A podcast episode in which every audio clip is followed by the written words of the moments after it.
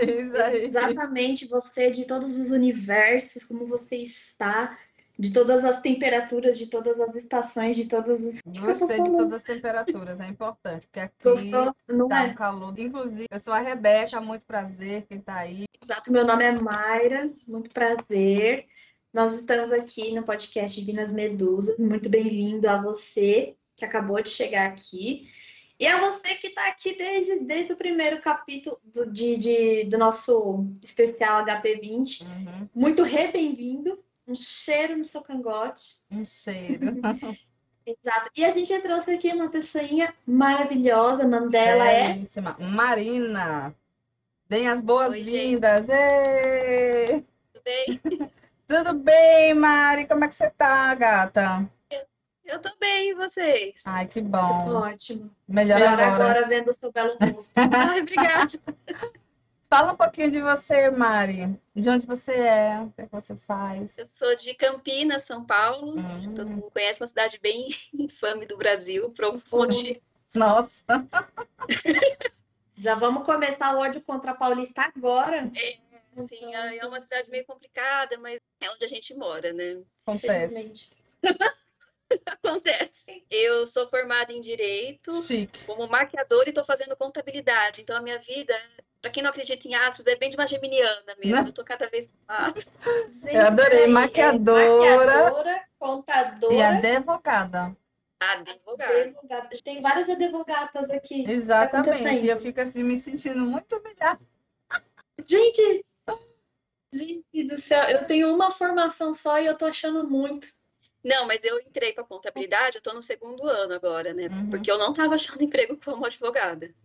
Pô, Ah, eu tô nossa. te entendendo. Porque Olha. os salários são muito baixos, muito baixos, e é, é bem quem indica. Eu tive muita essa dificuldade, pode ter gente que não tenha, né? Hum. Não, vai por mim. Que É, mundo eu conheço uma, uma pessoa bem próxima que ela vai gravar com a gente também, logo, logo, logo. Outra advogada, um cheiro. Outra, advo- outra advogata também que tá formada, porém, contudo, todavia, não acha emprego também na área. Não, eu fiquei muito tempo no comércio, né? Para você ter uma ideia, né? Por causa disso. Uhum. Não me arrependo, mas Eu lembro, inclusive, trazendo aqui um fato aleatório, que é Pérolas de Sabedoria, que foi a Mari que Certo. trouxe para minha vida, que eu nunca me esqueci. Toda oportunidade que eu tenho, eu compartilho essa pérola de sabedoria, que é alto. cristais Swarovski são bijuteria. Peraí, me explica. Tá Sabe a marca? Swarovski? Sei, tô ligado. Tem os cristais da, das, bijo, das peças mesmo, das bijuterias, não da, Dos das figuras. É bijuteria. Você não pode falar que é joia ou semi-joia. Eu trabalhei lá.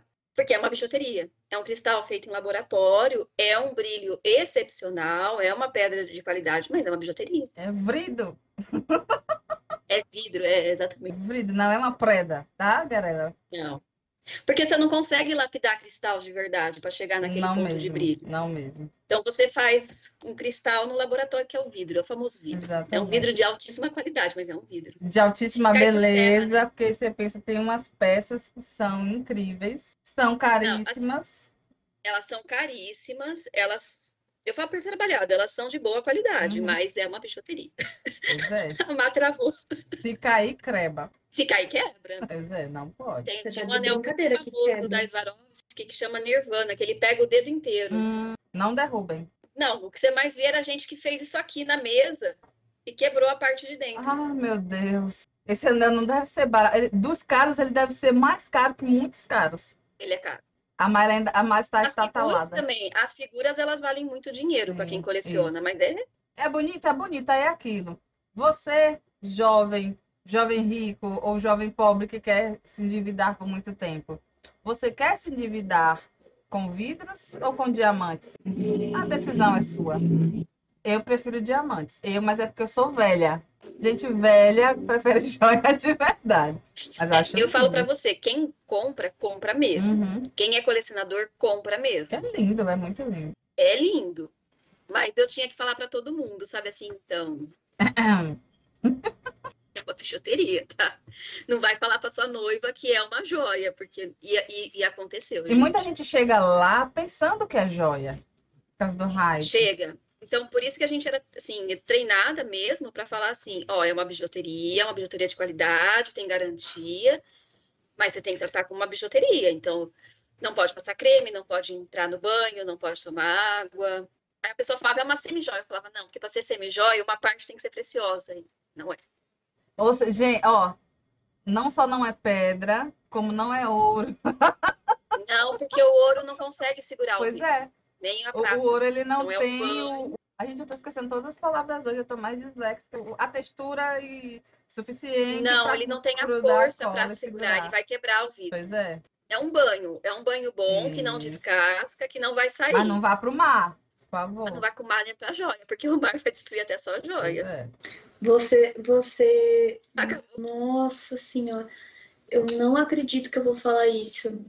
Mas o ser humano chegou a ponto de pagar um caralho de caro em algo que não é precioso. Mas é bonito. Não. Foda-se. Eu, eu, também. Eu sou bonita também, ninguém me pagaria 3 milhões em eu mim. Também, eu então... também penso assim, mas eu entendo quem paga por coisas belas. É que nem a arte. Gente. Que é uma forma de arte, sabe? Vamos aquecer profundo. Eu entendi é para as figuras, porque é um trabalho de arte. Uhum. As figuras que eles lapidam, eles fazem animais ficam perfeito, assim, sabe? Mas, mas não mas, mas é, é, é, essa cara que os clientes faziam para mim quando a noiva, principalmente, chegava reclamando que o anel de noivado dela estragou, porque ela achou que era uma joia. E aí eu tinha que contar que não era uma joia. Amada. Que era uma bijuteria. Vocês querem joia? Vão na Vivara. E aí o noivo mentiu e a pessoa, as pessoas acham que é joia mesmo, tipo, acontece. É. É porque é caro pra caralho. E, porque, então, e, e também é as pessoas não conhecem. Aí você imagina quantos noivados a gente já ficou assim, será que a gente desfez esse noivado porque o noivo mentiu? Mas se mereceu, se desfez, mereceu.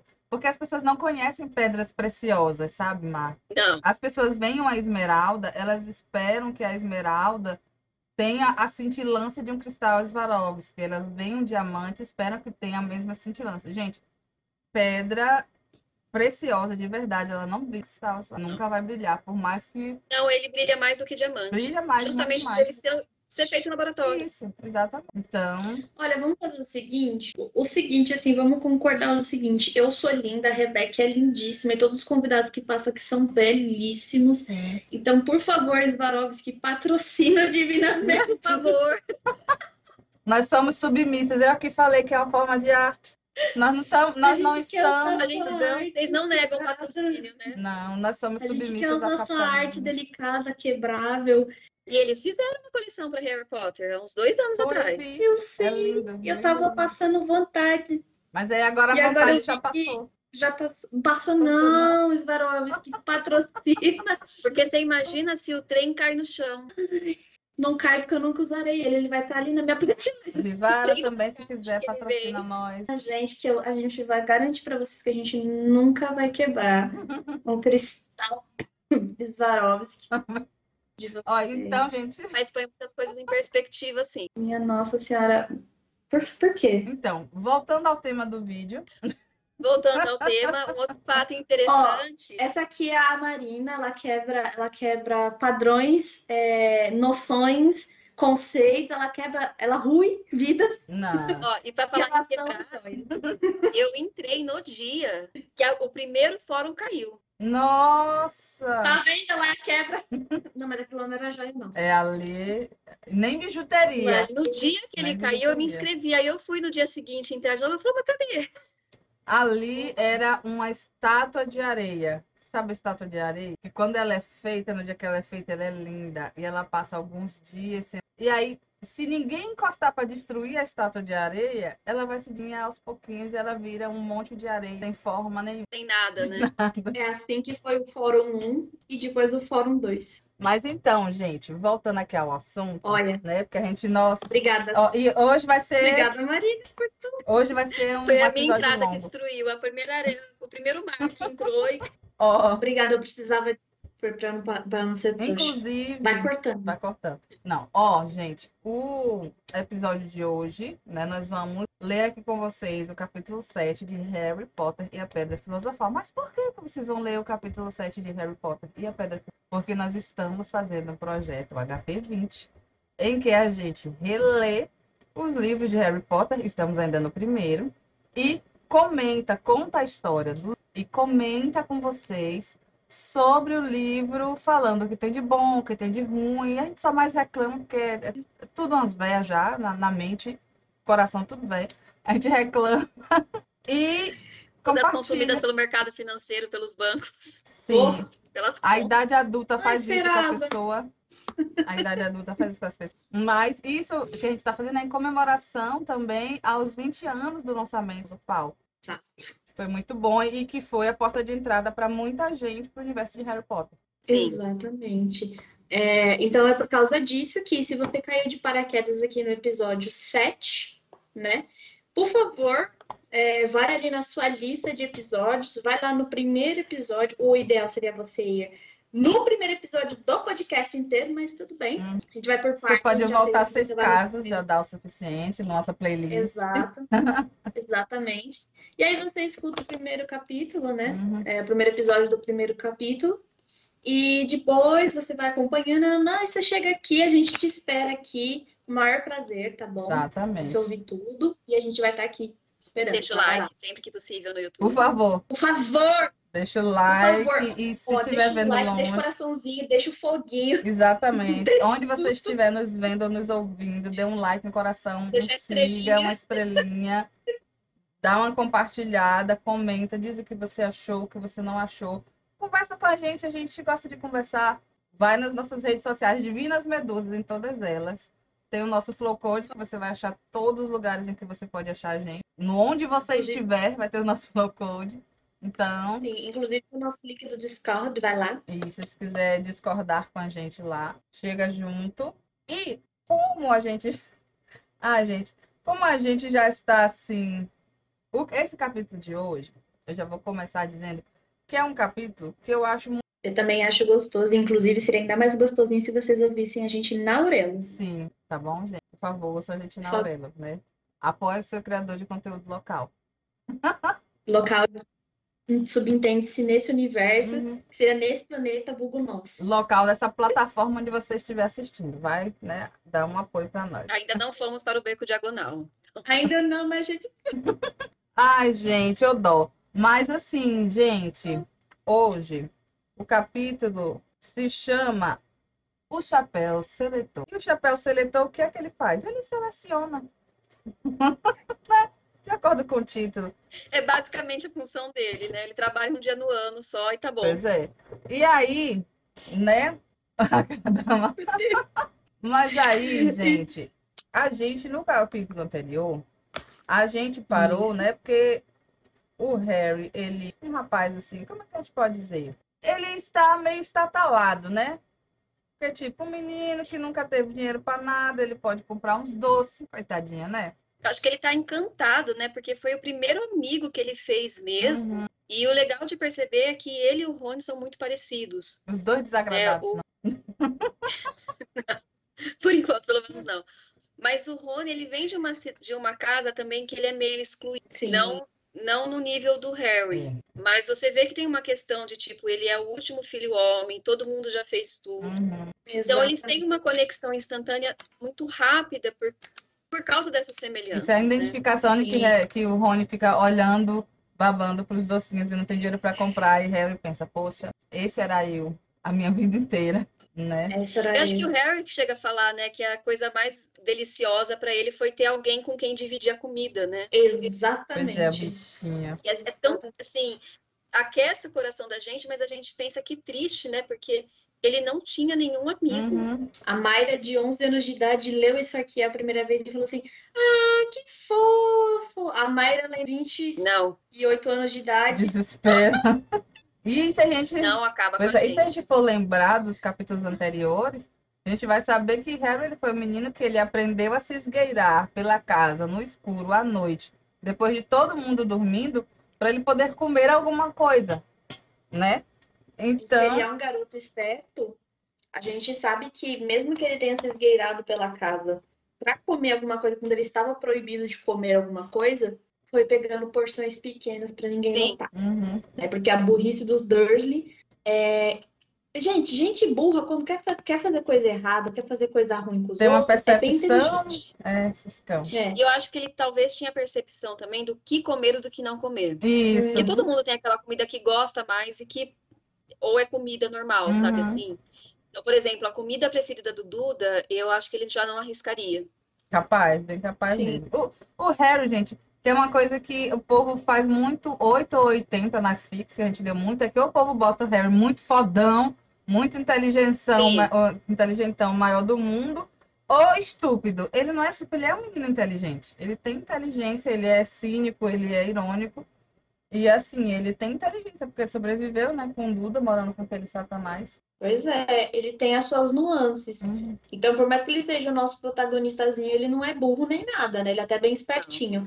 E Mas aqui, eu acho pode eu falar, pode falar. pode falar. que isso é um problema dos filmes. Uhum. Porque, fa- na verdade, Verdade. assim, eu li o primeiro livro com 12 anos, 12, 13 anos, essa faixa assim, que foi quando saiu o primeiro filme. E depois eu não li mais, eu tô relendo agora a segunda vez. Hum. Opa! Que nem eu. É nóis. E os filmes tiram muito da inteligência do Harry. Sim. Jogaram muita coisa pra Hermione. É. Então, eu acho que as pessoas que têm a mesma memória que eu tive, mais focada nos filmes, você tende a achar que o Harry é um pouco incapaz, e ele não é. Pois é.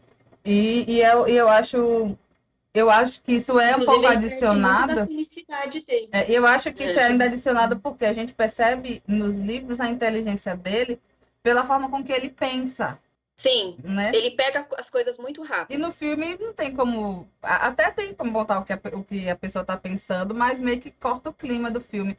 E vamos combinar que Daniel Radcliffe, quando ele era uma criança de 11 anos, ele não era uma criança muito expressiva. Não. Vamos combinar? Mas eu acho que o pior foi terem jogado tudo pra Hermione. Sim, sim. Muitas das coisas, assim, sabe que nem.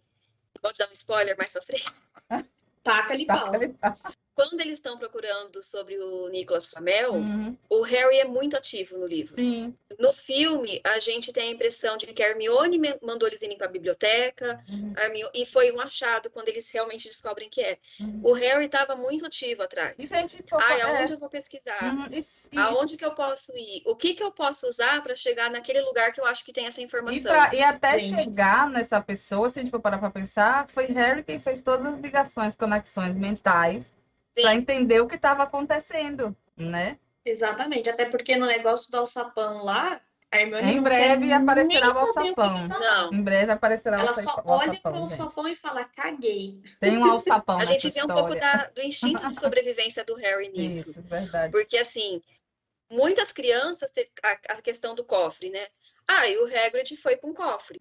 X não significa nada. Uhum, Entendeu? Dele parar e falar, não, mas talvez esse cofre tenha relação com tal coisa. Isso, E ele descobre sozinho muitas coisas isso, assim. exatamente. Harry não é burro, tá, gente? Ele Não, não é um gênio, Eu mas ele não é burro, ele é inteligente. não é um gênio. É menino inteligente. Sim, ele é, ele é inteligente. Ele não é Ele, esforçado. ele é perspicaz. É, ele não é esforçado, não muito. Pelo menos aqui ele tá um pouquinho ainda. É porque ele ainda tá encantado. Mas é, é, eu acho que se dependesse do Chris Columbus, que foi o diretor do primeiro e do segundo filme de Harry Potter, tinha sido Hermione e a Pedra Filosofal. Hermione e a Câmara Secreta. Hermione e os dois amigos que fazem nada. Uma coisa que. Nossa, eu não vou nem falar isso que eu ia falar, não. Mais pra frente, quando acontecer. Mas, Ah, então tá continua. Não É sobre o Ron, mas eu vou, eu Ah, vou falar que é Bom, sobre o Ron e então- o xadrez. Beleza. Então, fazendo o callback aqui bem rapidinho, a gente já é, a gente teve a experiência deles indo para Hogwarts, né? Eles estão entrando na, na, na plataforma 9 e 3 quartos. Relembrando, toda vez que eu falar 9 e 3 quartos, associe com plataforma 9 e meia, Uhum, tá? Nos livros. isso. Toda vez que a Rebeca falar Cemitério. cemitério, zoológico, Leia esse zoológico. Exatamente, exatamente. Tá pegando, né, gente? É isso aí. Ah. É, então, assim, ahn, eles já eles entraram na plataforma 9 e 3 quartos. Harry conheceu Ron Weasley dentro do, da, Do, do da Maria. Fumaça Pretinha que leva para isso, para o Expresso de Hogwarts. Uhum. É, e a- eles já chegaram na, na onde eles têm que desembarcar. E a gente terminou o capítulo Eles anterior passaram pelo lago, né? Já estão nas portas. Isso, eles estão literalmente na porta de entrada de Hogwarts, na verdade, numa salinha. Uhum. esperando eles poderem entrar é, lá na, na, na... Na escola. Na, onde, eles, onde eles vão, porque eles não sabem nem o que está acontecendo direito. Exatamente. E aí a gente termina com o Hagrid batendo na porta e esperando a porta, a porta do castelo abrir para eles. E agora, aqui no capítulo 7, como que a gente começa? A porta se abre. A porta abre. Imagino que magicamente, porque É né? de chofre. Senhora Minerva A pessoa não que vai aparecer atrás da porta não parece ser a pessoa que abre a porta. Ela manda as portas abrir. Né? Exatamente. Ela só fala assim: open up, bitches. É bem isso. E aí, Exatamente. lá. Então, assim, senhora, a senhora professora, é, dona de tudo, do, inclusive do meu toba, Sim, professora Minerva McGonagall, perfeita. manda as portas abrir, as portas, né? Uhum. abriram para a grandeza dela e ela recepciona os alunos, os primeiranistas, que estão adentrando em Hogwarts agora. E ela tem uma aparência que eu, eu acho maravilhosa, né? Ela tinha o rosto severo e o primeiro pensamento do Harry é que ela era uma pessoa que não se devia aborrecer, ou seja, a professora McGonagall é aquela professora lá que você ama, que tu tem um medo da porra e que você quer agradar. Aham. É o instinto de sobrevivência do Harry, não ferrar com essa mulher. Sim. Exatamente. Não mexa aí que você vai se dar mal. Não. Não faça, só não faça. E, e o que acontece depois? Eles Ah, entram, né? Eles entram, né? Eles entram, a McGonagall dispensa o Hagrid, né? Pra, porque agora é com ela, ela é professora, o Hagrid não, ele é o guarda-caças e também o guardião das chaves de E Hogwarts. lembrando que Minerva é a vice-diretora da escola, como estava escrito Ela é lá na cartinha de Hogwarts para Harry comprar os materiais, né? A carta de Mas para mim ela é a diretora, porque ela faz tudo. Ela recepciona os alunos, ela manda as Ô, cartas, Mari. ela cuida dos problemas. O que, que o Dumbledore faz Mas, ali? Mari, o vice-diretor normalmente é quem faz as coisas. Triste, isso é triste, isso, ó, isso não é legal. Mas ah, eu tenho muitas Olha, amigas professoras, normalmente é o vice-diretor que faz tudo. Aí você pensa, né? Por que, que a minha pessoa já tá lá, né? Minha mãe já foi vice e é exatamente assim que funciona. A diretora só chega lá para encher o saco, Uhum. falar que foi ela que fez tudo, sendo que foi a coitada da vice que tá se fudendo. E no caso daqui é a mesma situação. A arte imita a vida. Eu só A acho minha- legal mencionar, é, porque o Harry não é uma- um personagem descritivo. Sim, Não sei se é o é Harry que não é descritivo ou a J.K. que não sabe descrever. isso é verdade. Mas ele faz questão né, de descrever quando ele está entrando em Hogwarts. Uhum. Hum. Então ele chega a falar que as paredes de pedra estavam iluminadas, com archotes flamejantes, como os de gringos, o teto era alto demais e tinha uma escada de mármore. Uhum. E o saguão era tão grande, mas tão grande que teria cabido a casa dos Dursley inteirinha dentro. Uhum. E Aí ainda passa- provavelmente sobrava espaço. Hogwarts tem uma escada de mármore. Pois é, O chique. Ministério está financiando bem essa escola. Que é, que é uma, uma sensação que a gente não tem quando a gente assiste os filmes, que aquelas escadas são de mármore. Não. Mas São de pedra, né? Bem. é porque o mármore ele tem, de, algum, tem alguns outros tons além do branco. Mas quando a gente pensa em mármore, a gente pensa logo naquele no branco clássico, né? Mas também é aquilo, gente, mármore velho. Eu já vi mármore Mal velho. cuidado, é, né? Porque foi pisoteado ali. Pois é. Então, mas continuando. É. E, É, eu e acho aqui, interessante ele parar para descrever, né? Pra você ver quanto é Isso, impactante isso. para ele aquilo, sabe? Tipo, nossa, é, é realmente o primeiro lugar realmente mágico que ele entra. Uhum, e ele também associa com os archotes que ele viu em Gringotts. isso. Ou Sim. seja, o mesmo estilo daquela, daquela arquitetura em Gringotts, a gente consegue ver um pouquinho do estilo aqui em Hogwarts também. O que, se você reparar nos filmes, também faz um link, porque quando você olha lá a entrada ou a abertura e tal, você consegue pegar algumas Uhum. coisinhas e tal. Tudo bem que são locais prontos já que eles foram filmar, mas pelo menos nisso eles Eles tentaram chegar Fizeram uma integração. consenso, né? Uhum. isso. E, e aqui só me faltou uma coisa, gente. Que que faltou? Uma só. Falar assim, parece que aqui é muito melhor do que Smeltings poderia ser. Ô, pai. Com certeza. Porque assim, só de ler isso aqui, eu já fico pensando assim, ô Duda, ô Dudinha, cadê você para você olhar aonde o seu primo está entrando, que ele está entrando em um local, Castelo. É. ele está entrando num castelo. Provavelmente Smelting, se ela for uma escola tradicional lá da, da Inglaterra deles, deve, deve ter esse, tipo um estilo meio Deve antigo mais também, tipo um mais. palácio, né? É, mas deve ser um palácio alguma coisinha assim, sabe? Uma casa muito antiga lá, de algum. Um design vitoriano e tal. É. Sim, mas assim, eu queria. É um Earl, um Duke, um casa Count. do Mr. Darcy que ele vai, tá A Exatamente.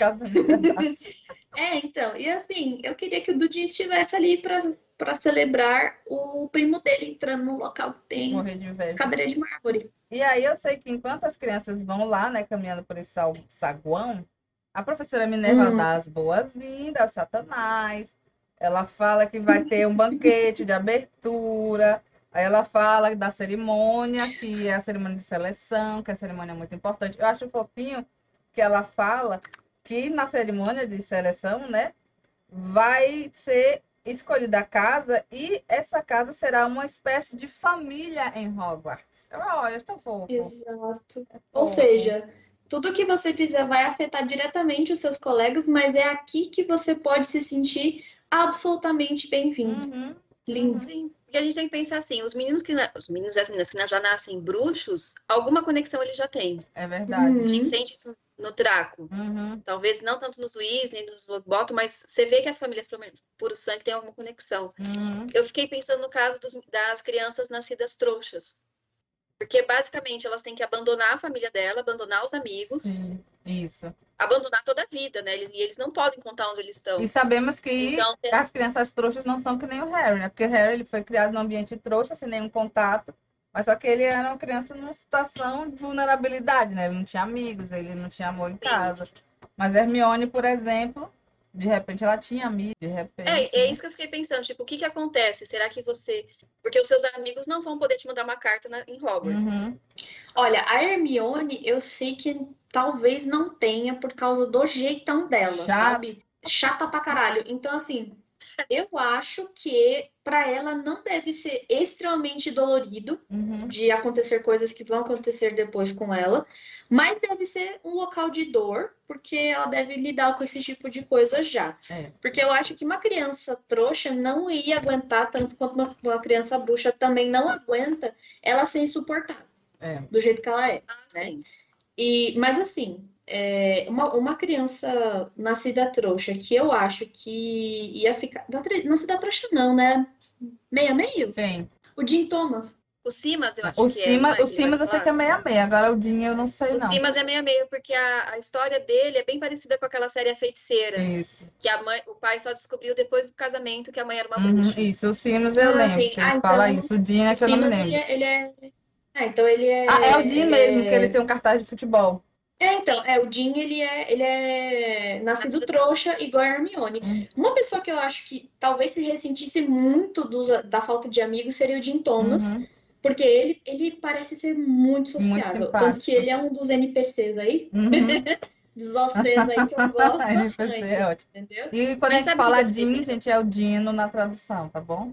Dino Thomas. Dino, meu Deus. Eu fiquei pensando com relação a isso dos alunos, Uhum.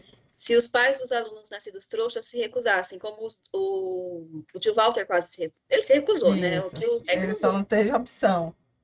É é verdade, opção. eu não sei. muito esperto mandar o Hagrid, tipo, o cara é uma montanha, Uhum. eu não tenho o que fazer, tipo, tchau e vai, bem se vai. Mas e se, vamos supor, se uma situação hipotética, os meus pais, por questões religiosas, por questões financeiras, por qualquer outras questões, não quisessem me mandar para Hogwarts? Pois é. Eu acho que você ia ficar sem. é. Eu acho que não, porque quando a gente tem nos filmes, é uma proteção dos bruxos para você não virar um obscuros. Eles chegam a mencionar na- nos crimes de, de Grindel, é, no, nos Animais Fantásticos, que tanto em Nova York quanto na Inglaterra, eles já têm o controle para essas crianças irem para a escola, Sim, entendi. É para verdade. elas não se tornarem É verdade, tem isso mesmo, tem isso Ah, mesmo. verdade. Porque, outro spoiler, do que aconteceu com a irmã do Dumbledore foi muito antes. Uhum. E ela foi escondida, eles acharam que ela estava morta. Mas eles, é, e nos filmes do Animais Fantásticos, eles não sabiam que o Credence era um bruxo. Verdade, verdade. Verdade. Então eu fiquei pensando se essas crianças elas são arrancadas de casa. Então, São mas aí aqui, delicadamente. É, É, é, aqui- vai, você quer uma xícara de chá? Dá um confundos, né? Joga um confundo. Então, o- o- tem um negócio que eu fico um pouco. Não sei se é um buraco e tal. Isso não, não se caracteriza nem como spoiler, tá, meus queridos? Se caracteriza mais como uma informação adicional. Por quê? É, a gente sabe que quem escreveu para o Harry foi a professora McGonagall, que ela é a, a vice-diretora de Hogwarts que a gente está conhecendo aqui, Uhum. né? De novo, Uhum. é, tá revendo ela aqui. Mas é, no Pottermore, quando foi lançado algumas informações extras, é dito que há uma pena enfeitiçada que automaticamente Ah, registra o nome dos bruxos Nasce. crianças quando eles nascem. Uhum. Então, assim, a Hermione, ela nunca ficaria perdida. Por quê? Porque na hora que ela nasceu, ela já nasceu com sangue, com a descendência bruxa dela, então o nome dela foi adicionado na lista. E aí eu acredito que tenha sempre o vice-diretor, ou o diretor, ou sei lá quem for. Vai pegar esse livro e vai ver aqui, ó, beleza, esse ano eu vou ter tantos bruxos aqui que vão entrar no primeiro ano. Entendeu? Então, assim, por quê? Porque acontece é, de, de um, um personagem. Isso aí já é spoiler, desculpa. Mas essa história É, o é cheio de Remus spoiler Lupin. aqui, gente. É, é. É, o Remus Lupin, ele praticamente não vai para Hogwarts a não ser quando o Dumbledore aparece na casa dele, né? Uhum. Pra perguntar, e aí, por que que você tá demorando para enviar a carta, que não sei o que, que nem o Hagrid. Uhum. Hagrid O próprio Tom Riddle foi. Isso, por quê? Porque o, o Hagrid, notem que o Harry recebeu as cartas e ficou, ó, um tempo sem responder. Isso. Então, eu acho que deve aparecer algum bruxo É lá no local para saber o que está acontecendo, qual é a sensação, o que está acontecendo. É, e foi aonde o Dumbledore descobriu que o Remus Lupin tinha sido mordido por um, um, um licântropo, né? Uhum. Então, assim, eu acredito que deve ter essa monitoria e tal, e etc. Só que é um buraco, porque se todo mundo achava que a Ariana Dumbledore estava morta, o nome dela não estava lá na lista, Eu acho que eles falsificaram mesmo o registro dela, sabe? Porque o que dá a entender é que ela sumiu do mundo, beleza. né? Então, talvez o que o pai fez, ele falou: não, e minha filha morreu. E isso ficou. Ninguém nunca mais a viu, se você for pensar bem. Quem sabia da existência dela eram os irmãos, Pois é. só. Que é aquilo, né, que a a J.K. Rowling falou que até o Veritaserum tem falhas. Então isso daí acho que é, dá pra... É, é isso que eu fiquei pensando. Vamos supor, vamos pegar um. Porque a gente sabe que no Brasil tem uma escola bruxa. Uhum. O Brasil é um país extremamente religioso. Eu, eu acredito que muita gente não aceitaria que seus filhos fossem bruxos. Verdade. Como que faz? Você tira essa criança do convívio? Tira. Porque, tipo. É, eu acho que eles tiram, porque Uhum. o, o Harry e o Tom Riddle, eles eram órfãos Uhum. para todos os meios. Isso. Então não tem problema, eles vão sair de lá e vão depois voltar para onde eles precisam ficar para passar as férias. Uhum. Mas existem crianças que vão ter os pais e os pais vão proibir. Verdade. Vão tirar. E eu, e eu acho que ela nunca chega a mencionar, sempre se parece que assim, não, todo mundo vai aceitar e a gente sabe que Não vai. Não. não vai. Pois é. Então, deve ter algum conselheiro, vai, eu isso que É um que assistente se o social, Harry não fo- é, eu acho que se o Harry não fosse quem ele é e não tivesse talvez esse aval de poder acessar, ah, por exemplo, o, um banco dele, porque ele vai a primeira vez com o Hagrid, mas posteriormente a gente sabe que ele vai sozinho, né? A Uhum. gente pelo menos presume isso porque ele tá sempre com um pouquinho de dinheiro no bolso dele. Então, é, eu acho que para situações onde as crianças realmente vão estar soltas no mundo porque os pais não apoiam, deve ter algum assistente social, porque o Ministério da Magia, spoilers, é uma bosta. Não, é, não funciona. Aham. Mas, Reclama de política no Brasil? Não. O ministério consegue ser é, é, meu Deus, o ministério então. consegue ser pior. eu fico pensando o seguinte, se tivesse um Ministério do Brasil, se a gente pudesse ver como que era o Ministério do- da Magia no Brasil, eu queria ver como que ia ser, porque aqui o nosso, a nossa situação não tá boa. Imagina se tivesse mágica envolvida. Não, eu, eu, eu só acho é que bom eu prefiro não ter nenhuma história dessa, porque principalmente se É. for a J.K. Rowling escrevendo. Mas vamos lá. Ah, não quero não, deixa pra lá. Né? e Voltando é por pra causa disso que história. eu acho que deve ter realmente um, um assistente social que Mas cuide Alguém dessas que cuide, coisas. né? Isso. Eles cuidam mesmo. É, mas enfim, voltando. E aí a Minerva tá lá ainda conversando com os meninos, né? Ela explica, diz o nome das quatro casas de Hogwarts, que é Grifinória, Lufa-Lufa, Corvinal e Sonserina, pra quem ainda não sabe. Ela fala, né? Fala para os meninos e ela explica da, o sistema de pontos, que cada casa ela pode ganhar ou perder pontos no decorrer do ano, de acordo com os estudantes, e que tem a taça das casas, né? Que no final do ano a, a casa que tiver mais pontos ganha, né, o prêmio da taça das casas, etc e tal. E o que eu acho maravilhoso é que ela fala assim, ó, a seleção vai acontecer. É na frente da escola toda, vocês se arrumem. Eu acho maravilhoso. Ela, pelo amor de Deus. Vejam Ou seja, ela é aquela professora que ela gosta de tudo estritamente arrumado, meticulosamente Impecável. correto, Uhum. impecável. Então, assim, o Harry já vai achar a beijinha dele, porque coitado do Harry. vamos relembrar que o Harry Potter ele tem um cabelo mais bagunçado que a minha vida. Uhum. Então, assim, esse menino foi na força do ódio Uhum. arrumar o cabelo dele, o Ron foi na força do ódio limpar o nariz sujo, Que a gente nunca descobre, né? O que que tá sujo o nariz dele, né? deve ser sarda, Tá, não. deve ser sarda com chocolate. Ah, é, ali. mas é chocolate. Deve ser sarda com Mas o que eu chocolate. achei, eu já começo na tristeza aqui, é que Minerva dá um olhar de, um olhar assim de repreensão, de desaprovação para a capa do Neville. Ela olha pro Neville, né? Na verdade, né? Tipo, E olha, é isso. gente, o Neville é o menino do sapo, do sapo perdido. No capítulo O anterior. Trevor. Tadinho. Aí eu sei que ela vai. É, Minerva fala: vou ali e já volto pegar vocês. E sai e deixa o Satanás sozinho. na- E ela falou, pensando, né? O "Aguardem que, que eu vou ter que fazer, né? silêncio." Aguardem em silêncio. É, falou é, é uma parte mais difícil.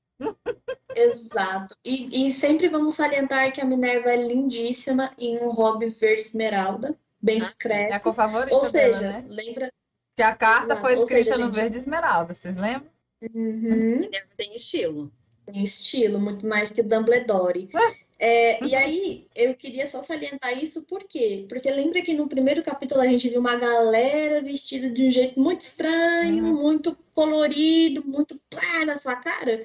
Agora a gente vê que, de fato, essa galera estranha era tudo bruxo. Exatamente, Certo. exatamente. Acho que todos vocês já entenderam que era isso, mas só para quem não pegou Isso. quem era a Quem galera é estranha lá, vestida de jeito esquisito. Quem tá lendo agora, Sim. Harry Potter com a gente. Então, assim, Exato. aí neste Passou momento, batido. né, Informação. que os meninos ficam a sós, Harry ali desesperado, querendo saber como é que é feita a seleção. O, o, o Rony ali cheio O de Ron. informações erradas. Falsa. A Hermione querendo passar a matéria de um ano que ela não teve ainda em cinco segundos. Sim. Exatamente. E o Ron morrendo de medo ali, porque um dos irmãos dele, um dos gêmeos, o Fred, falou que dói pra cacete o teste. Gente, esses gêmeos. Mas eu achei isso estranho, porque a. Hermione, lê- na próxima página, ela já fala, "Ah, eu li Hogwarts e uma história. Pois é, tem a história. Que parece um livro extremamente complexo. Como que ela não sabia que ter... Como que era a seleção? Por que pelo menos saber o que era o chapéu? É, ela tinha que saber, porque em Hogwarts uma história conta a história do chapéu que seleciona. Não é spoiler, tá, gente? Então, assim- Mas já estamos no capítulo. Não, não é, mas é que é, é estranho, tipo, É. as outras crianças não saberem tudo bem. Mas ela ficar com medo, Pois é. E eu acho que até as outras crianças não saberem, só se for tipo é feito um pacto. Mas não é feito um pacto. As pessoas não contarem. Os pais vão contar pra criança, ah, é o chapéu que bota na nossa assim, o Draco cabeça. devia saber. É, e seleciona. Mas eu sei que neste momento o Harry, ele toma uns porque dezenas de fantasmas atravessam a parede e passam pelos meninos. E Harry, que ele nunca teve num ambiente como Hogwarts, Gente. a única experiência mágica que ele teve antes de Hogwarts foi Beco Diagonal. Ele não viu fantasmas, ele viu duendes no máximo. Nossa, eu ia estar pulando de medo no lugar dele. Ai, eu ia- eu ia- eu- nossa senhora, eu gaguejei tudo, não vou nem falar. Eu ia ficar exatamente assim. Eu não ia conseguir falar. Nossa, e eles aparecem reclamando do personagem dos livros que eu sempre odiei, que era o Pirraça, porque não tem motivo pro Pirraça Não. existir. E não tem É só explicação. torturar a criança. É, não, não tem sentido. De, e, e eles só respeitam o Barão Sangrento. É que é isso, os, os fantasmas, alguns que são mais simpáticos, vão conversar com as crianças. Outros estão cagando para as crianças, né? E aí eles batem um papozinho ali, Harry lá se, se cagando. O Frei Gorducho fazendo a sua campanha, tipo, por favor, venha para Lufa-Lufa. Isso, né? Exatamente. Certo, uma das melhores casas. Despedimos Lufa-Lufa. E as pessoas não respeitam Lufa-Lufa, é uma tristeza. Mas É uma É uma tristeza. tristeza. Lufa-Lufa é uma casa maravilhosa. Aí, Sim. ele. Eu, eu achei engraçado, porque é logo aqui que tem, é aqui, né? Do Nick quase sem cabeça? Não, ainda ainda não, não. né? Então, em breve teremos o Nick Eles quase sem cabeça.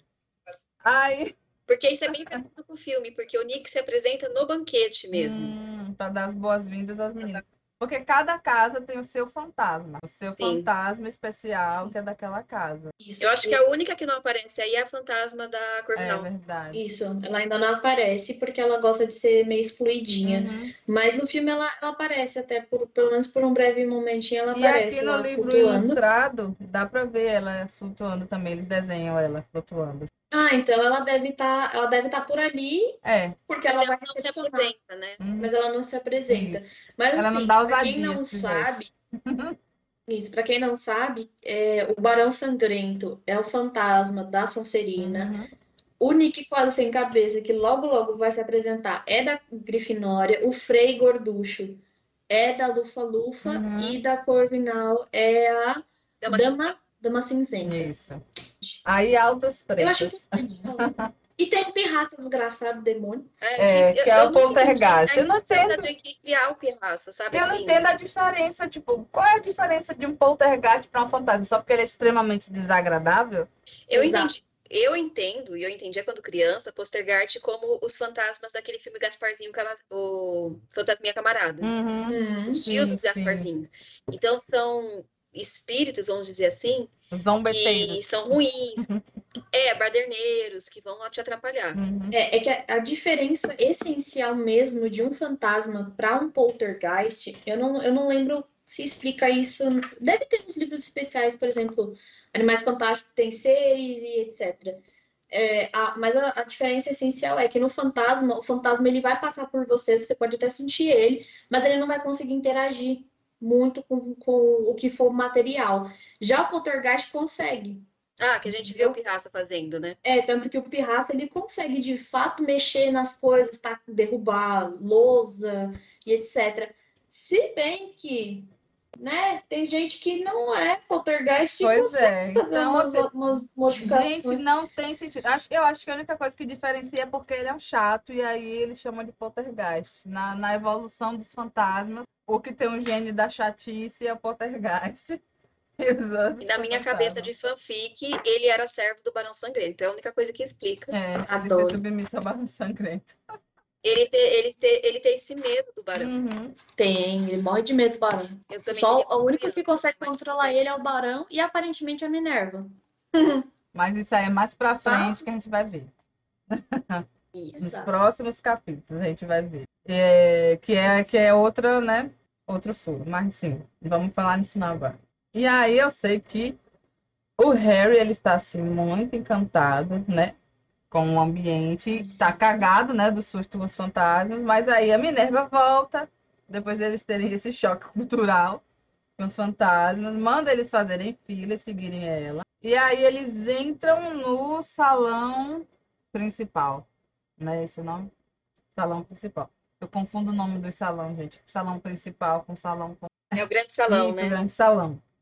E eles chegam lá, é um ambiente muito maravilhoso. É um outro momento em que a J.K. Rowling dá, faz uma descrição do, do ambiente, assim.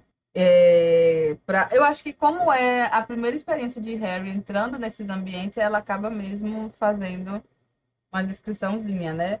Que é iluminada por milhares de deslumbra velas flutuantes, isso mesmo. Tem- ele fica deslumbrado e tem que dar uma explicaçãozinha, né? Eles percebem que o céu é enfeitiçado para parecer o céu do lado de fora, e Hermione conta que ela leu isso em Hogwarts, uma história. Faz o seguinte. Ah, achei aqui, ó, pra gente poder diferenciar. Ah, na wiki de Harry Potter, os poltergeists, eles são sólidos, eles são capazes de mover objetos e eles não representam a alma de uma pessoa morta.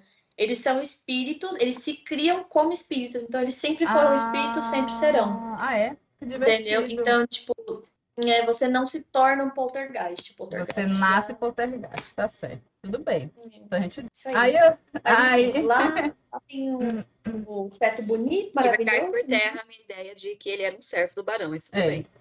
Mas não se entende a submissão dele pelo barão, mas né? prossi- Prossigamos. Eles Não. entram lá nesse salão, ficam em fila, né? A Minerva começa, ela traz um, um chapéu, um chapéu velho, todo bagaçado, todo roto, como um chapéu roto, fedorento, sujo, espancado, e bota, e bota o chapéu no banquinho. Como E Harry, A tia jamais permitiria um objeto na casa dela. Exato. E o Harry fica pensando assim: será que eu vou ter que tirar um coelho de dentro desse chapéu? Aí a seleção, se ele tirar, sai, vai embora. E aí ela coloca. Ah, diga.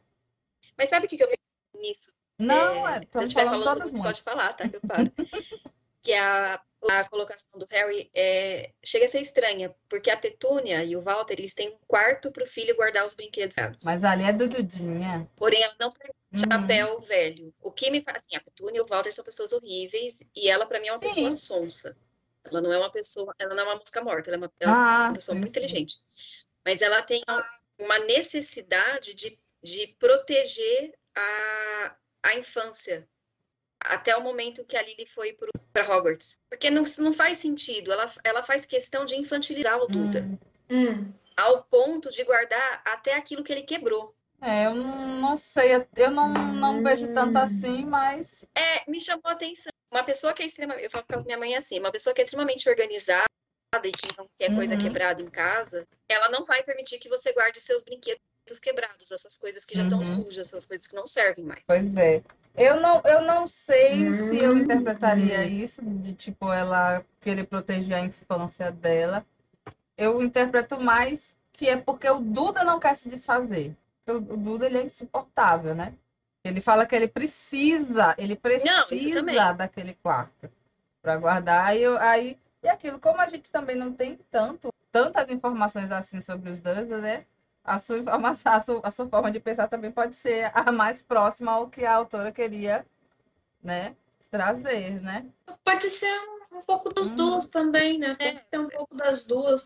Eu, eu nunca tinha Pode ser também mais nisso. um buraco da JK. É, eu pensei nisso relendo agora, porque chama muita atenção. Se você é uma pessoa extremamente que quer uma casa limpa e organizada, você não vai deixar os seus filhos, mesmo sendo seus filhos, manter coisas quebradas, coisas sujas, coisas velhas. Você vai dar um fim. Porque quando os, os Dursleys precisam dar um. É, chega quando pra lá eles, no Duda, eles dão. chega no, Com muito quando custo. chega no limite Com muito deles, custo, mas dão. Mas assim, É, é porque quando eles, tipo, não faz mais sentido ter esse quarto, eles nem perguntam, eles jogam as coisas fora e vá, vá, vá, vá sofrer sozinho. É, parcialmente ele joga.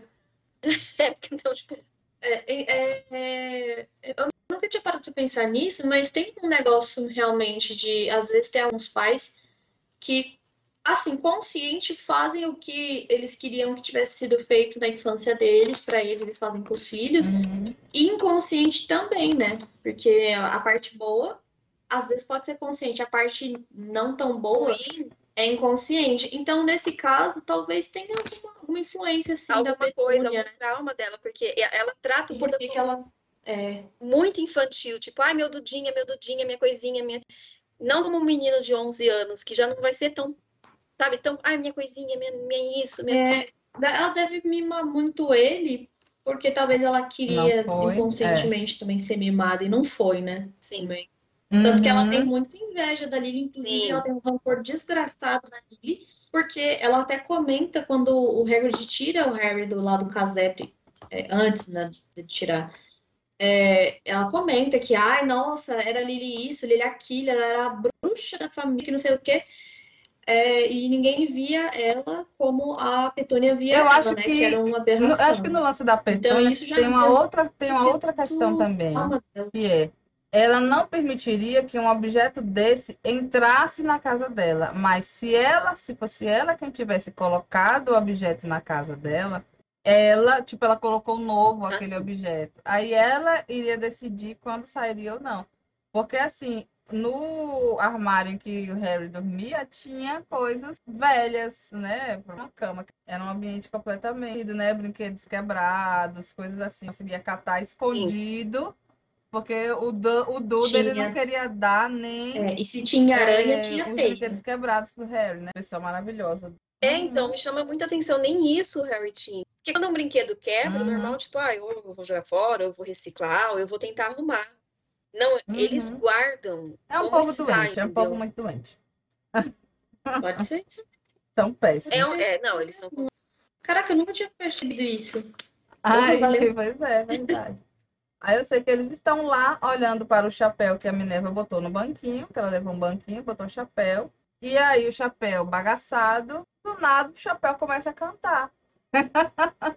Ele, Momento susto número 20 mil o já. Coitado, o cu dele já deve estar no chão. E aí, o Chapéu, ele começa a cantar, ele vai fazer a musiquinha dele. A canção dele é se apresentando, né? Diz ele é um chapéu muito inteligente e tal. Que ele traz, é, tipo, ele seleciona as pessoas baseadas no... Não exatamente assim, mas tipo, ele seleciona. Então ele é um chapéu mágico. E aí ele fala é, que ele fala as características, né? Fala que não, ele fala as características de cada casa. Eu, eu entendo essa canção dele como se Sim. fosse uma Uhum. apresentação, não só dele, como das casas para os alunos que nunca ouviram falar em Hogwarts, né? Tipo, os nascidos trouxas, etc. E aí ele fala, Vai ser um Isso. recurso muito usado durante os livros, né? No filme não apareceu, mas durante os livros o chapéu aparece outras vezes Isso, dando exatamente, outros exatamente. também, né? Ele dá, Uhum. ele, a musiquinha dele sempre traz umas coisinhas. Mas, gente, a ilustração do chapéu, nesse livro ilustrado, é muito linda. A ilustração do chapéu na cabeça de Harry. Se vocês puderem, gente, depois dá uma googlada aí pra ver a ilustração. Oh, E eu tinha esquecido que o chapéu era grande. Para mim, eu fiquei com a imagem do filme Uhum. que o chapéu cabia na O chapéu cabeça. afunda na cabeça das pessoas. E ele afunda. Afunda. E eu só queria destacar alguns trechinhos aqui pra gente deixar eternizadinho, né? Que durante a cançãozinha. Eu não vou cantar, Nem nem melodia esperem. tem, eu não memorizo do filme também, nem É. lembro como é no filme. É, Sim. recitar. Ele canta no filme. Pois é, mas sem graça Não, ele não canta. Mas, mas eles fizeram uma musiquinha. Tanto que É. tem um trecho da, do, Nunca vi. do Cálice de Fogo, onde eles começam Hogwarts, O hino de Hogwarts, Hogwarts, Ah, que é o é Hogwarts. É, eles começam a cantar. E eles começam a cantar o hino de Hogwarts. Mas não é essa, né? Uhum. Mas é, essa aqui é só do Chapéu Seleta mesmo. E aqui na, no- no- na musiquinha dele, ele fala das casas. Então a gente começa com a Grifinória, em que ele fala em que casa de Hogwarts deverão ficar. Quem sabe sua morada é a Grifinória, casa onde habitam os corações indômitos, ousadia e sangue, e sangue frio e nobreza. Destacam os Pausa, alunos pausa da. Grifinória dos demais. Sangue frio. Todo mundo fala que Sim. na Grifinória é o povo esquentado, é o povo não sei o quê. O Chapéu Seletor, no primeiro livro, no primeiro momento que aparece Hogwarts no livro, ele diz que quem é sangue, sangue frio são os Grifinórios. Todo mundo fala, não, é a Sonserina, eles são sangue frio. Grifinória. Grifinória. E mais pra frente eu vou falar mais sobre isso, mas diga. Então, no caso do sangue frio aqui, eu acredito que seja 100% porque se você é, vai se meter em treta, porque a gente imagina que uma, uma casa que sempre vai se meter em treta de cara é a Grifinória, né? Você vai ter que estar preparado para dar uns pau, uns cacete aí, né? São, é a casa considerada dos corajosos. Então, imagina que você pode, sei lá, Ó, estar na frente aí de, de O- situações em que você ver muito corpo no ele chão. fala de ousadia. Ele fala mais de tá sendo- ousadia do que de coragem. Ousadia, sangue frio e nobreza. É. Aí o Uhum. povo junta ousadia com nobreza, aí tem, não, coragem e tal. Mas mais pra frente é que é falado mais esse lance de coragem, sobre a, a Grifinória, né? É que no caso. É, pode ser. É que Mas tem em cima ali corações indômitos. indomáveis, né? Não é... Eu, eu, eu falo Ah, então isso porque eu fui procurar quando eu li indômitos, porque é uma palavra que a gente que que ouve, é? É, que que Mas é? não é uma palavra que, que a gente usa tanto no dia a dia, e aí eu não sabia qual era o exato significado. Eu falei, peraí, deixa eu ver o que é esses corações indômitos. São corações Verdade. indomáveis. Pra mim, isso aqui ele tá dizendo, é um bando descontrolado. Não, brincadeira, gente. Gente, sangue Já isso aqui frio que vai nobreza, fazer né? o que quer. Inclusive, esse sangue frio vai É sangue de frio e nobreza. Eu só queria ressaltar que, assim, a Sonserina é a casa Uhum. que tem a má fama de escolher pelo puro sangue. Nobreza, a origem da palavra, Você tirou se da vocês minha sabem, boca. pessoas sabem, é estar Você ligado tirou da minha boca, quer dizer, gente, nobre. Qual é o significado de Hum, Vilão nobreza? é quem vivia na Nobreza. vida, pobre. o, o- o ser nobre é você ser de uma casta alta na sociedade. Ser nobre é isso. Exatamente. Então, a, a Sonserina tem essa má fama de escolher só os puros sangues, mas a casa que faz questão de falar, claro, assim, eu imagino que a GK nessa Isso, época quis dizer assim, você é uma pessoa nobre, você é uma pessoa boa. Mas chama atenção você falar assim, é a casa que faz questão de que tem uma, tem uma característica que indica que É, ela quer pessoas de castas mais altas. E a gente vê muitos puros sangues dentro da muitos. Grifinória.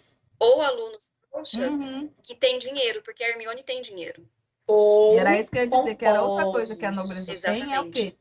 No- a nobreza gosta de se aparecer. Exatamente. isso Ou aqui, seja, ó. são pessoas Bem, indomáveis, ah. gostam de aparecer. Por isso que, por isso que, por isso que a, a casa Grifinória, o símbolo dela é Uhum. o grifo. O Pois grifo é. é. o quê? Leão.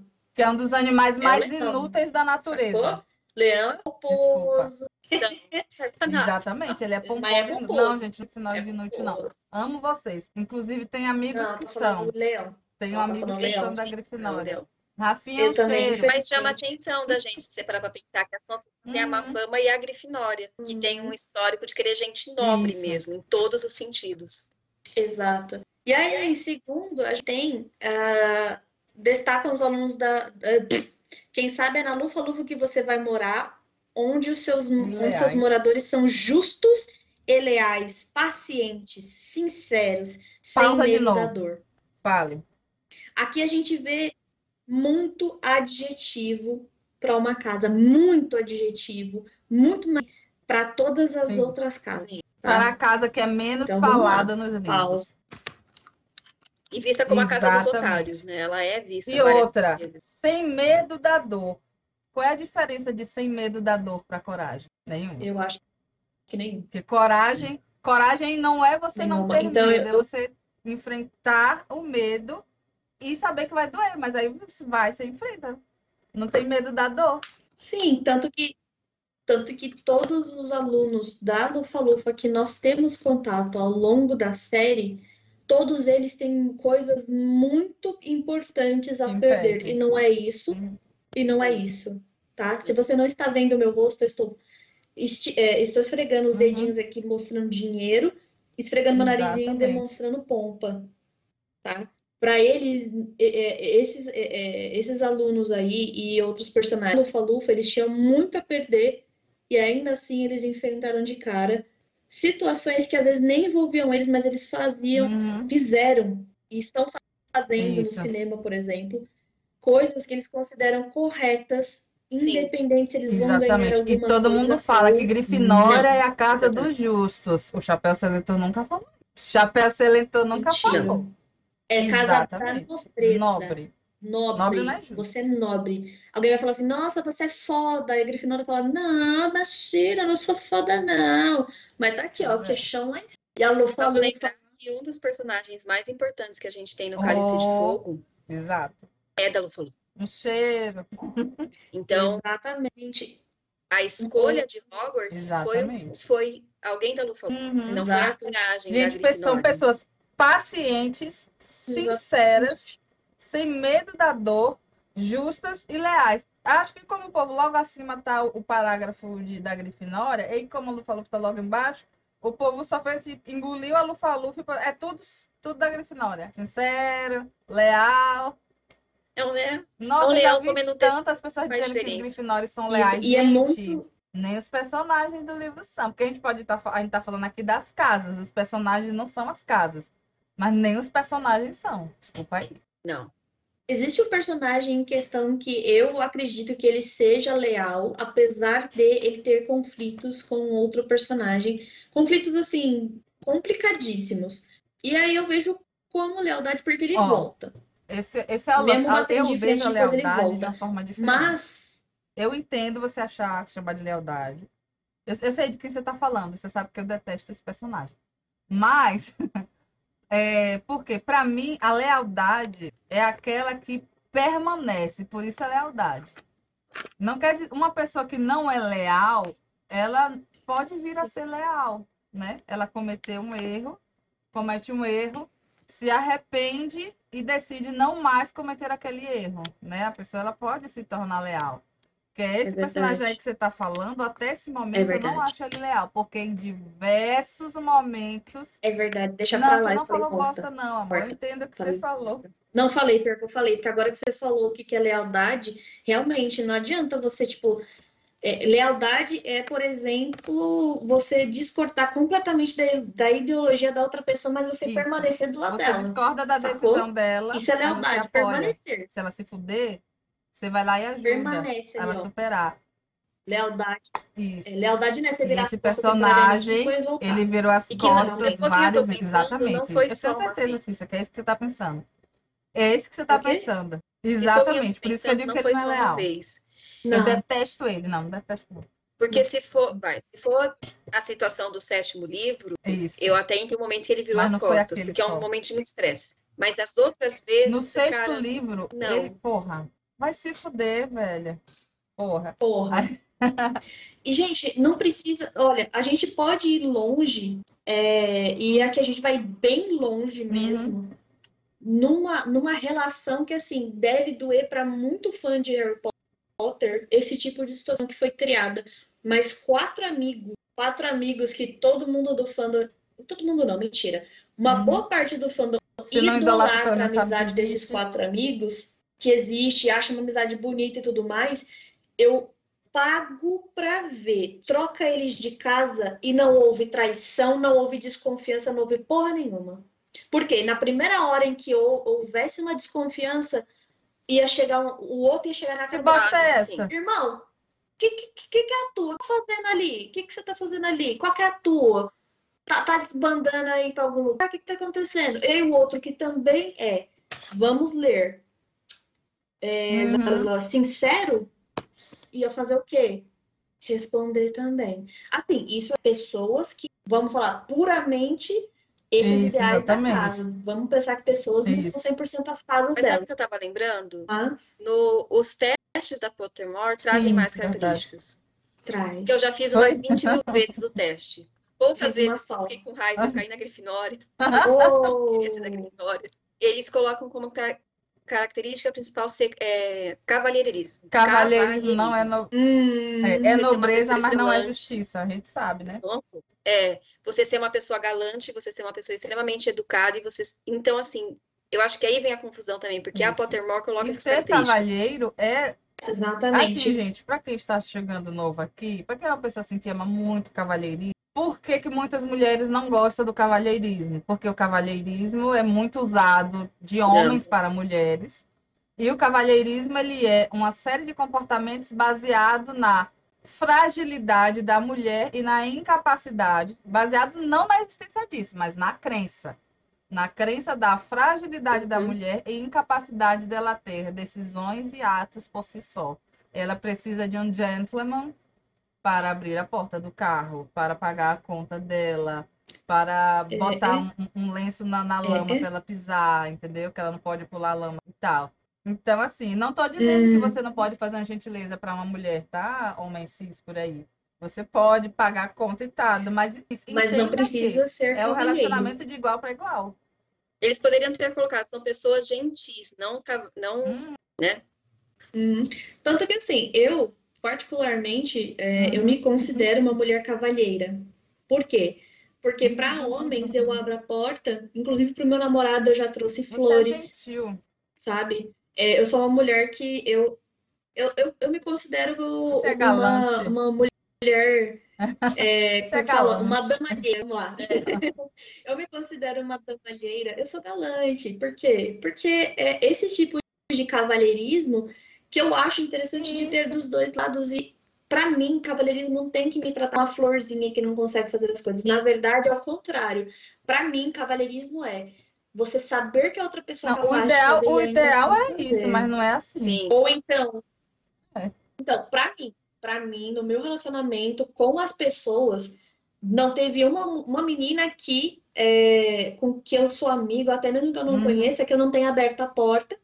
Eu sempre deixo as pessoas passarem antes de mim. Então, eu me considero uma mulher cavalheira.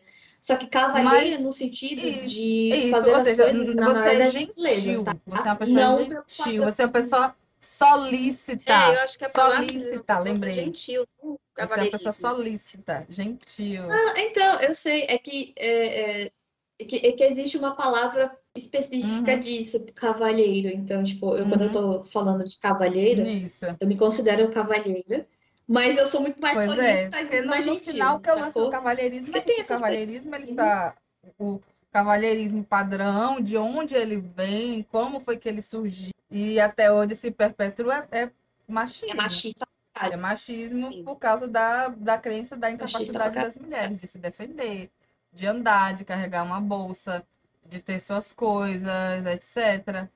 Né?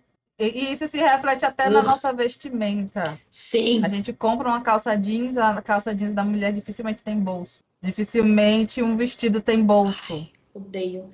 Inclusive, O inclusive eu amo tipo, meu marcas. irmão Uhum. ficou assustadíssimo quando ele descobriu isso. A dele tem, né? Porque pra ele calça tem bolso.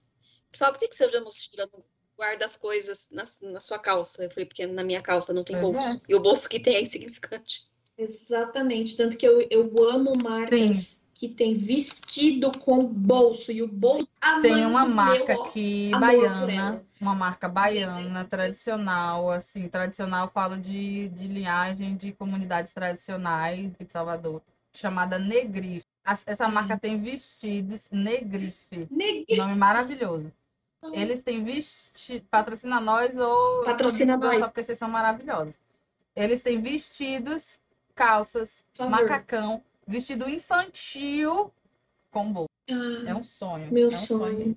Quando eu encontro saia e vestido com bolso e calça que tem bolso fundo, eu fico assim, Uhum. extasiada. Meu Não, é Deus. outra coisa. Você não tem.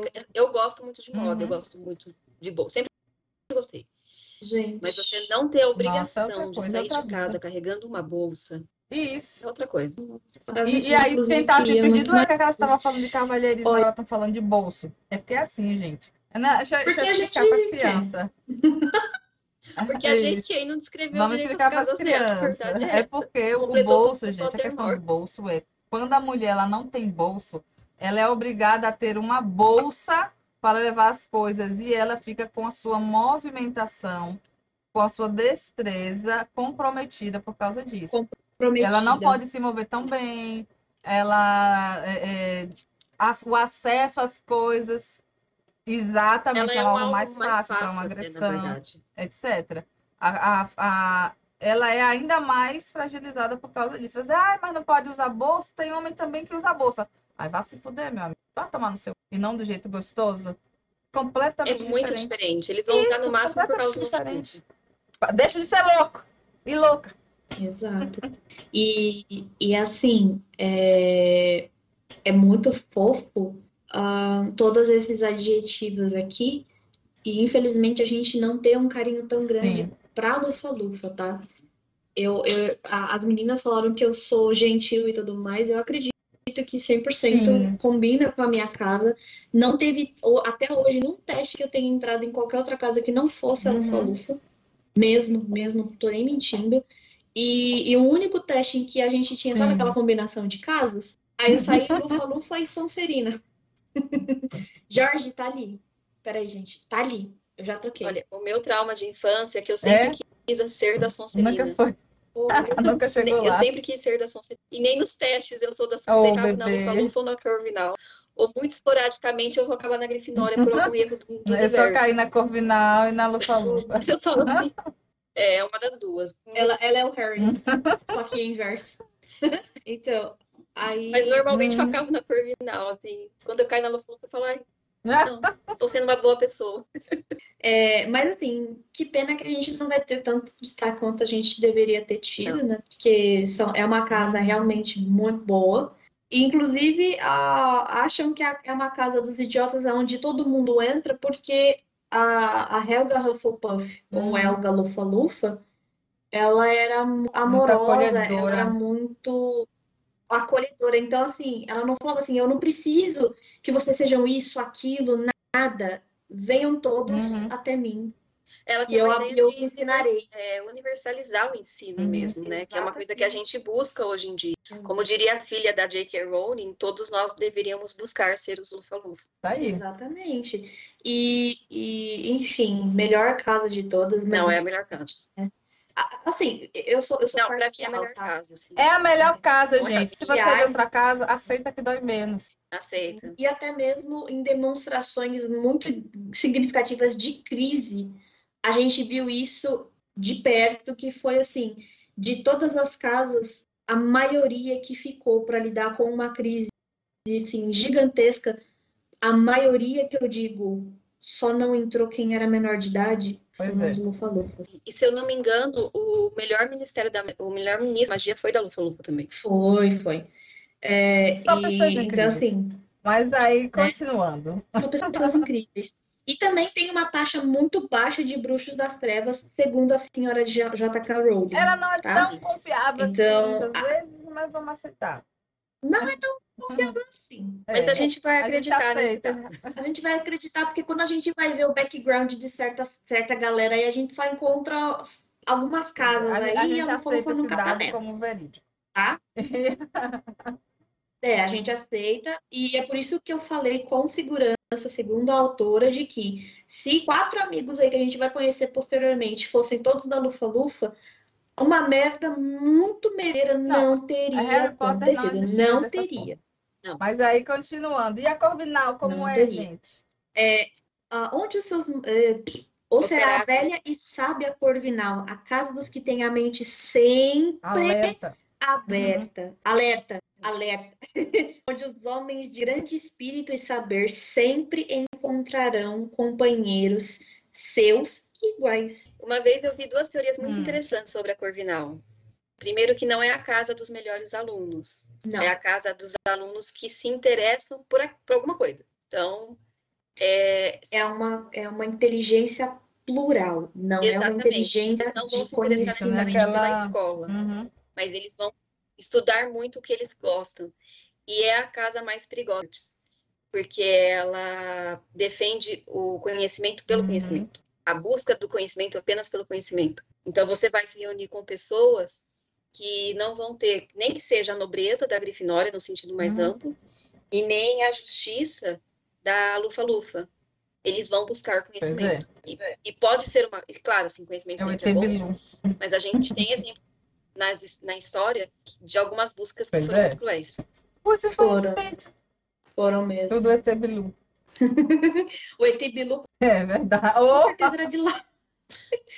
E, né, e assim, ele tem grande espírito e saber e a mente sempre alerta, ou seja, a cabeça de um corvinal, por, por, por, é, por essa descrição, são pessoas que estão, são muito perceptíveis às coisas, é, e a gente, pelo grande espírito, a gente entende que eles expandem a mente deles, eles não são assim, Uhum. ó, mente fechada, sabe? Não é assim, é, segue um caminho que é aquele jeito que você vai aprender. Não, por que, que eu não posso expandir e aparecer e, e aprender de várias formas?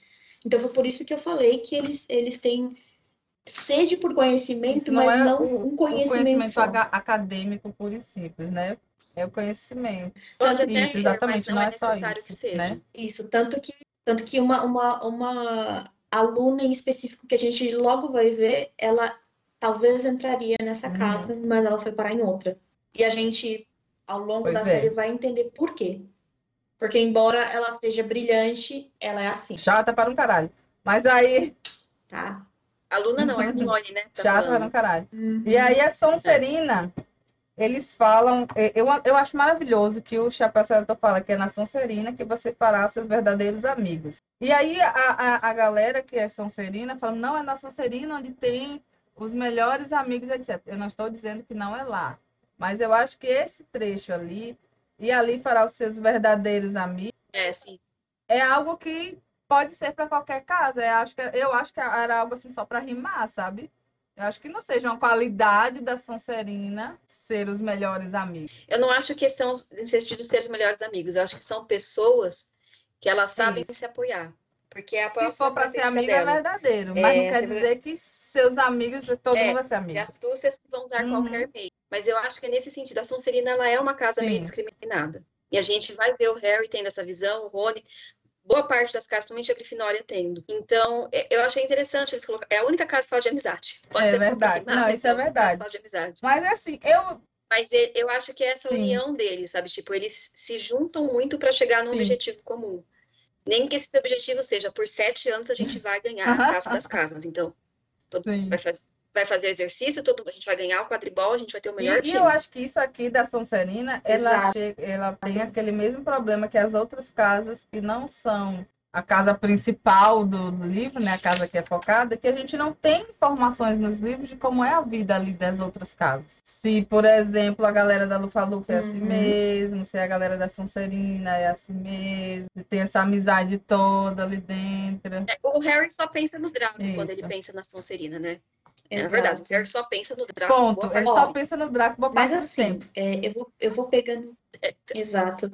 Mas assim, é, pelo, pela descrição da casa aqui, que é verdadeiros amigos, homens de astúcia que usam quaisquer meios para atingir os fins que antes colimaram, ou seja, usam de meios, uhum. é, qualquer meio que seja, para atingir o objetivo que eles traçaram ali, e antes está falando de amizade. Eu acho que a amizade aqui a gente pode entender isso, como bem tipo ampla, mesmo como a Mari falou. Mas... É, isso. E uma coisa que eu vejo muito característica na Sonserina, das coisas que a gente vai vendo aos poucos, é eles realmente se apoiam, entendeu? Seja para si, é, todo, todo mundo se juntar de bonde para encher uhum. o saco do Ron, né? Gente, eu nunca vou esquecer que um, um personagem específico, eu não vou falar o nome dele, ele perdeu o tempo dele para escrever uma música para difamar outro aluno e ele conseguiu ensinar todos os sonserinos a cantar aquela música e todos os sonserinos compraram a ideia e todos os sonserinos fizeram uma orquestra para cantar. Você vai música. negar a competência dessa A união casa. para o objetivo. Então, assim, é, mas sabe o que eu acho? É uma que eu percebi sempre como adulto? É, porque eu sempre fui meio bobona, assim, sabe, quando criança. Né? Então eu sempre quis ser astuta, hoje eu, uhum. eu, espero ser um pouquinho mais. Mas é, a, a Sonserina, essas características são colocadas uhum. como ruins. Mas para você ter sucesso Sim. na vida, você precisa de omissão. Não precisa ser opção desmedida. Ninguém, que nem você falou, ah, eu tenho uma faculdade. Você não se forma na faculdade se você Isso. não tiver a ambição de se formar. Entrar já é difícil, mas sair é muito mais. Deus sabe. Exatamente. Você não consegue nada na vida. E eu entendo usar todos os meios, não necessariamente usar meios uhum. ilícitos ou ruins. Né? Eu estudo para concurso. Um de vídeo no YouTube, eu vou, se eu puder comprar um curso, eu vou comprar, eu vou ler livro, uhum. eu vou fazer teste, eu vou fazer tudo que está no meu alcance. Isso. Que às vezes também o meio ilícito não está no alcance da pessoa. É, às vezes não. Tanto que eu concordo 100% quando tem aqueles mood boards da Sonserina, aonde uma das palavras que, que se destacam bastante é resourceful, é, que é isso. Sim. Uma pessoa resourceful é uma pessoa que procura todos os meios para poder fazer o melhor que ela puder em X coisa. Então, assim. E fazendo o é. que você falou, são pessoas que se ajudam. Uhum. Porque muitas vezes a gente não vai chegar nos lugares que a gente quer sem ajuda. Não no sentido ruim Sim. de, ah, o papai me colocou aqui, tio me deu o cargo. Não é isso. Mas. Sim, vamos, e vamos colocar isso na prática aqui. Spoilers. tá? Segura aí, gente, segura que hoje tem bastante discussão, porque casas de Harry Potter são polêmicas. Sim. É, se a gente inverter a situação, o Ministério da Magia é, na verdade, uma ditadura dentro do mundo bruxo. Vamos pegar que é essa situação. Um cara chamado Tom Riddle não quer que isso continue. Ele começa na escola a juntar uma galera a treinar essa galera a criar um grupo que vai dominar e tirar do poder esse Ministério da Magia que é ditatorial. Esse cara, ele quer o quê? Segurança para as pessoas, ele quer é, ajudar as pessoas, ele quer que as pessoas tenham direito de escolha, que tenham direito de exercer, exercer a magia delas e tudo mais. Ele quer um, um mundo bruxo inclusivo. Esse cara ia conseguir o que ele quer. Vamos lembrar que o Draco, tempo. ele é a única pessoa que conseguiu algo que nem o Voldemort conseguiu.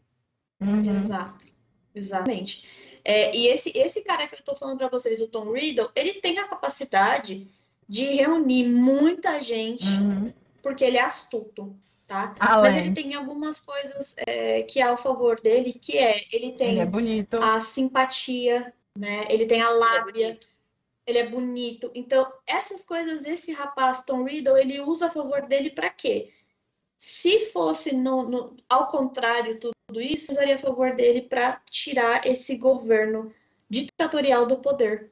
Porque ele consegue, ele consegue muita gente uhum. do lado dele, que acredita nele, inclusive é. Da elite. É, o Tom aqui é ele, tem, ele tem a inteligência de saber uhum. o que a elite quer escutar. Uhum. Exatamente.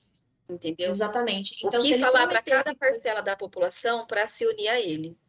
Exatamente. Então, que é uma inteligência que o Grindelwald tem também. Só que é. para mim o Grindelwald tem um pouco a mais, né? Ele tem um, uhum. um discurso mais enganador, né? Mais, parece é. mais bonitinho, mas é tão cruel quanto. Isso. Então, aí assim, se fosse uma situação hipotética onde a gente tem o Ministério da Magia ditatorial e o Tom Riddle tá ali querendo, né, fazer as coisas boas mesmo, bem, assim, sem sarcasmo. Coisas boas ele conseguiria, por quê? Porque ele tem tudo isso aí que a Sonserina tá dando. Ele tem astúcia, ele tem ambição e ele consegue. Verdadeiros amigos a gente pode falar como networking, pode uhum, falar como conexões, sim. pode falar como boa vizinhança. Enfim, cativa as pessoas a ponto de ele seria um psicopata do bem. Não, ele seria um manipulador. Um seria um manipulador. Ele seria, é que gente, ele, ele, infelizmente, ele tem é, essa não, simpatia é ali que, real, enfim, tá posteriormente vira psicopatia. É, mas... Se fosse a hipótese dele Na hipótese, um ele seria... Ideal. Ele seria manipulador. Isso, Mas é, tem a exatamente. É Nós já temos ele. Que então, ele é... Aí ele já não seria um psicopata, ele seria né? manipulador. Entendeu? Mas eu queria entender essa má fama, porque a, questão de dar essa má fama é. para a Sonserina, como se essas características e, fossem é uma coisa ruins. que e elas não, não e pelo contrário, são, são qualidades. Eu achei interessante que a gente fez uma vez um episódio no podcast com o Rattori, é um dos episódios passados que a gente falou sobre Harry Potter e tal. E o Rattori ele falou uma coisa que me marcou até hoje, um cheiro, Rattori. Que ele disse que a um forma com que J.K. retrata a Sonserina é apenas uma forma conveniente para a trama. Entendeu? Uhum. Não é uhum. uma forma. Ele não falou isso, mas eu estou acrescentando que não é uma forma particularmente coerente para um, diversas pessoas no social. É a forma conveniente para que a trama ocorra, né? E aí, por isso que, que a Sonserina, ela é... Sim, e aí, sim. junto o fato de que a gente vai descobrindo mais para frente, lá, etc. É virar um grande balai de gato. Sim, tanto que assim, tudo isso hipoteticamente que eu falei, agora vocês invertem tudo. Uma merda muito grande é um Sonserino que consegue dar o gancho uhum. para a situação, para situação que tá uma merda ter a possibilidade de desmerdear, entendeu? Então, é, é um Sonserino que foi errado, fez coisas erradas, é, fez coisas erradas não, ele foi fazer coisas erradas, viu que o negócio não era do jeito que ele imaginou que era, que não era glória e tudo mais, era sujar a mão, matar gente, manipular e fazer os cacete. Era torturar quem ele gostava. Era torturar, e aí ele olhou assim e falou, não é para mim, não, amigos. Não é para mim, não.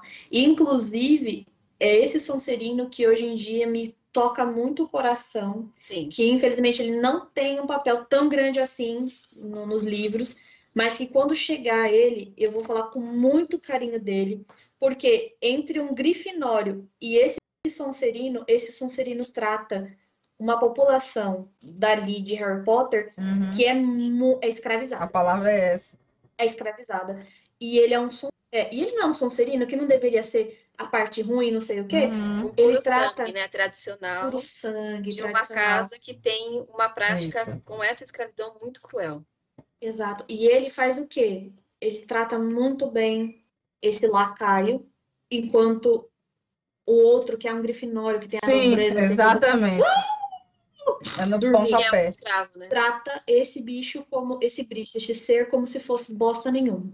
Mas cê, sabe você falando agora que eu lembrei? O Dobby gostava Sim. do Draco. É, era a tristeza, era a tristeza ele dele sair de lá. O Draco no mesmo hum. que ele viu o Suzana A tristeza dele sair é era tipo, e, gente, eu dei um spoiler, mas já foi. É, é o, o Draco, né? Pois é. Gente, o Draco ele é um docinho de coco, desgraçado, mas não, tem, não é só defeitos, inclusive é um personagem que eu amo. Mas aí vamos continuar na história, amores, porque Exato. nós já temos uma hora e meia de episódio e, beleza. e a gente ainda Acabou. não chegou no meio desse capítulo. Não, vamos continuar. mais Então, é o seguinte, acabou de dar cantoria, todo mundo bateu palma, falou, uh! Faz a, faz a referência aí pra mim, Rebeca, por favor. Exatamente assim que eles fizeram.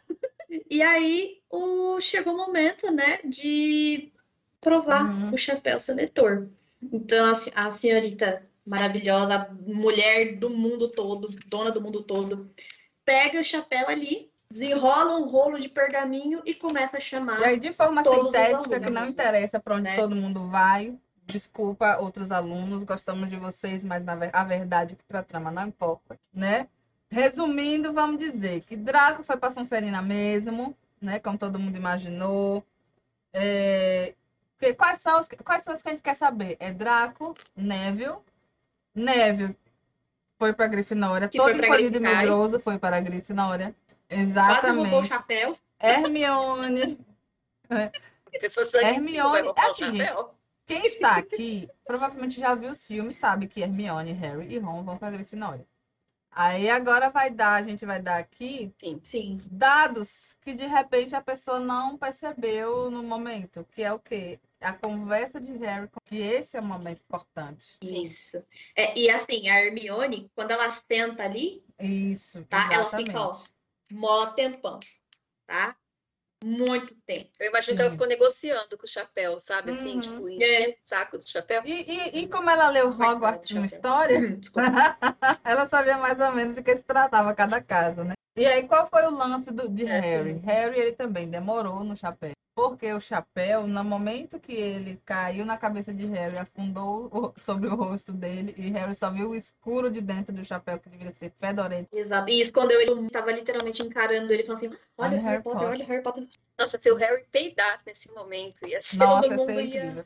E aí, o que aconteceu Eu foi o quê? Que o Chapéu Seletor, no primeiro momento, ele queria mandar Harry para Sonserina ser. Lembrem desse fato, que daqui para o livro sétimo, a gente vai resgatar esse fato. É. O Chapéu queria mandar Harry para Sonserina. E ele ficou ali um tempo, tipo, vamos lá para Sonserina, gato. Harry, Sonserina, não. a cena clássica do Pelo filme. preconceito dele, né? Porque se ele não tivesse reconhecido o Rony, pra Tanto ele a Sonserina ia ser é. tipo X, né?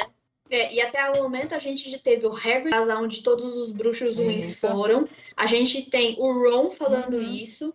E a gente é, tem que Draco os maiores sendo bruxos das desagradável. trevas. Tem o Draco desagradável, que acabou de pra Sonserina antes, também. né? Então tem, tem todo um, viés aí. Que aí ele que- pensou, né? "Ih, Eles, que ele quer qualquer Mas coisa, aí menos não a quero ir pra casa desse Hum. desagradável, não. E aí, ou seja, Harry Potter foi pra Grifinória, só falta mijar. Melou a, a, a cueca, todo mundo ali. Não sei se na frente ou atrás, dependendo Sim. da situação. Os gêmeos. os gêmeos lá cantando, ganhamos, Mas que Potter, galera ganhamos. Potter, que eu achei Esse, não, gente, sinceramente, esses gêmeos são péssimos. E são ótimos por E o. Percy tava ali, ó. Foi o primeirão a pegar e apertar a mão do Harry pra falar assim: Bem-vindo, eu sou É, monitor. eu sou monitor, muito prazer. Você tem que me obedecer. E aí, Harry foi para a mesa jantar, né? Terminou de ser feito o sorteio de várias pessoas que não nos importam. Nesse, né? Tipo, desculpa, gente. E aí, Harry ficou ali conversando, todo mundo festejando, feliz. Aí a comida apareceu na mesa. É, mas antes disso, o Dumbledore deu uma ah, ele loucura foi falar dele, né? palavras. É pateta chorando, destabocado, beliscão e obrigado. É o diretor da sua Ele escola. se levantou que ele falou que queria dizer umas palavras. Aí foram essas palavras aí. E a Mari falou que ele disse, né? Ele, essas palavras. Não, esse foi um momento que eu achei é maravilhoso. Isso eu achei foi uma cena ótima de Dumbledore. Porque assim, ou ele é muito. Eu tô cagando pra tudo Uhum. isso. Ou ele é um sociopata que tá enganando todo mundo com a imagem de eu sou um velhinho, Gaga. doidinho, Exatamente. Eu não sei o que é pior como diretor de uma Pois escola. é. mas tudo bem. Ou deve ser exatamente tudo isso aí, ó. Pega, joga num caldeirão e faz o É, o Dumbledore. Dumbledore. Deve ser tudo isso, gente. Porque, assim, essa aqui, até hoje, tem gente fazendo análises e análises e análises gigantescas no Tumblr do porquê que ele falou O essas coisas. Cria umas teorias braba. E, ou nunca saberemos. É, eu, mas eu acho maravilhoso. maravilhoso, porque é uma coisa que não faz sentido nenhum. Acho legal. Que dá um, um charme a mais esse momento. E eu acho ótimo que que Harry fica. Ele é um, um pouquinho maluco. e o Percy. Educado, né? É, é, o Percy que, que é despreocupadíssimo ali, ó. Maluco não, ele é um gênio, ele é o melhor bruxo do mundo, mas é um pouquinho maluco sim. Você quer batata, Percy? Ele é genial, meio maluco, sim. Batata. Gente, gente genial costuma ser Pois meio é. maluca mesmo, Aí fora eu da sei casinha. que Harry, né, aquele que eu falei, que aí apareceu as comidas magicamente na mesa. Aí Harry socou o cu de comida, que era algo que ele não tinha, passava fome, né? Tinha que ir Uhum. se esgueirar pela casa de Nossa, E ali se ele Harry ia comer assim Nossa. como se não houvesse amanhã. Eu ia, eu ia ganhar 90 quilos só comendo. Aham, E aí é Nesse nesse primeiro momento momento, que tá? chega o Nick quase sem cabeça. E aí né, Sim. Isso, porque ele não pode comer. E aí ele fica olhando pro prato de todo mundo. Tipo, não "Ô, como há quase queria." 400 anos, tadinho. Aí eu acho tão fofinho que ele se apresenta, né? Cavalheiro Nicholas de Mince, Mince Porpington. Ai, que nome maravilhoso. E aí os outros. Aí a pessoa Nick fala, ah, é o Nick sem cabeça, cabeça. né? Eu falei, ah, que ótimo. sem cabeça. E a menina, é, como assim? Ou seja, é aqui que a gente tá vendo o Grifinório na sua, na, assim, no seu máximo. Por quê? Nobreza. Lembra que a gente Uhum. falou nobreza? Uhum. Olha aí, ó. Cavalheiro. Nicholas, né? De Mince Porpington. Sir. Maravilhoso. E ele tem uma roupa super pomposa, né? De, de aquelas roupas de estilo. É vitoriano, será? Ou será que. Não, mais antigo, né? 400 anos. 400 Acho que é mais anos. antigo. E aí. É porque aquelas, aquelas bola bufona, assim, sabe? redonda e tal, gente. Eu acho que chega a É ser bem da verdade, época da verdade. Elizabeth. É, Hum, Elizabeth I, né? assim, sabe? E aí eu sei que os, é, né, os meninos ficam curiosos, porque é quase sem cabeça. Aí ele pega a cabecinha dele, segura a cabeça dele e gira pro lado. E o pescoço descola. Puxa, é Descola onde não, descobre que ele, é, ele foi semi, é, ele foi semi-decapitado, não fosse por um- uma pelinha ali, ó, Aí que eu ficou trago- conectada ali. Aí eu trago aqui para nós uma teoria. Tem um nome genial que a gente Ele foi pra ele. morto por samurais. Eu não sei se vocês sabem, devem saber que os samurais eles tinham a prática de matar as pessoas que eles respeitavam, eles cortavam a cabeça, mas deixavam a pelinha para a cabeça não rolar, para a cabeça ficar ainda é, Ah, não a sabia. cabeça ficar ainda colada Não, no mas- corpo só por uma pelezinha assim fininha, tipo o Nick quase sem cabeça. Sei, mas eu acho que não foi isso não, é porque o machado tava com pouco, Pouco pouco afiado. fio mesmo. Pois é. Aham. É, tava pouco afiado, tanto que deram quantas machadadas? Umas cinco? Até quase descolar a cabeça dele, porque o Nick foi executado, gente. Isso aí é informação também. Ah, Extra. tá, bom saber. É, ele foi executado quando descobriram que ele era bruxo há uns 400 anos atrás. E a galera não, os trouxas não eram muito amigáveis com bruxos. Então, quando ele foi pego, é, o machado que desceu na garganta dele lá não estava bem afiado. e O aí pai. É porque 400 anos é 92 o livro, né? Então seria 1500 e pouco. Isso. É mais É. ou menos a época da Não, Inquisição. A é, Inquisição é, nessa antes. época mesmo. Não, é mais ou menos a época da Inquisição. Por ali ainda estava rolando, que rolou Isso. Inquisição aqui no Brasil. Eu só acho genial que eles perguntam como é que o barão tá cheio de sangue. Gente, é umas histórias Hum, maravilhosas nessa Mentira. escola. tipo, é, ah, nunca perguntei. É a maior mentira que você tem nesse primeiro livro. Um bando de fantasma que não tem o que fazer. Pois Você acha que é. ninguém perguntou pro barão? Só- Ah, então. teve pelo menos um Você que acabou perguntou. assim, né? Ah, Eu tenho certeza. Aí, E aí, a, aí a resposta que ele outros. recebeu deve ter sido uma bofetada, ele foi contar para os outros. Ai, ai. Aí eu sei que. outro Aí é nesse momento que os meninos começam a conversar mais entre eles, né? E o, o Simas ele fala que ó, eu sou metade bruxo, metade trouxa, questão família, né? Que é aquela história que a gente contou mais cedo, né? Isso, ele é meio E aí tem um trecho da história do Neville. Nossa, Nossa, olha, doeu gente, meu coração ler isso.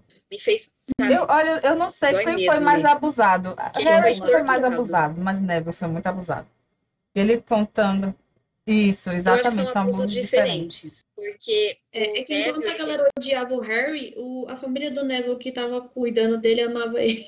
Porque o que- Neville Isso. tem a tortura psicológica e a gente vai ter ansiedade dele ficar Uhum. indo e voltando várias vezes. Uhum. E a tortura física mesmo, Sim. sabe? Os Dursleys, claro, assim, é o- Pois tão é. horrível quanto.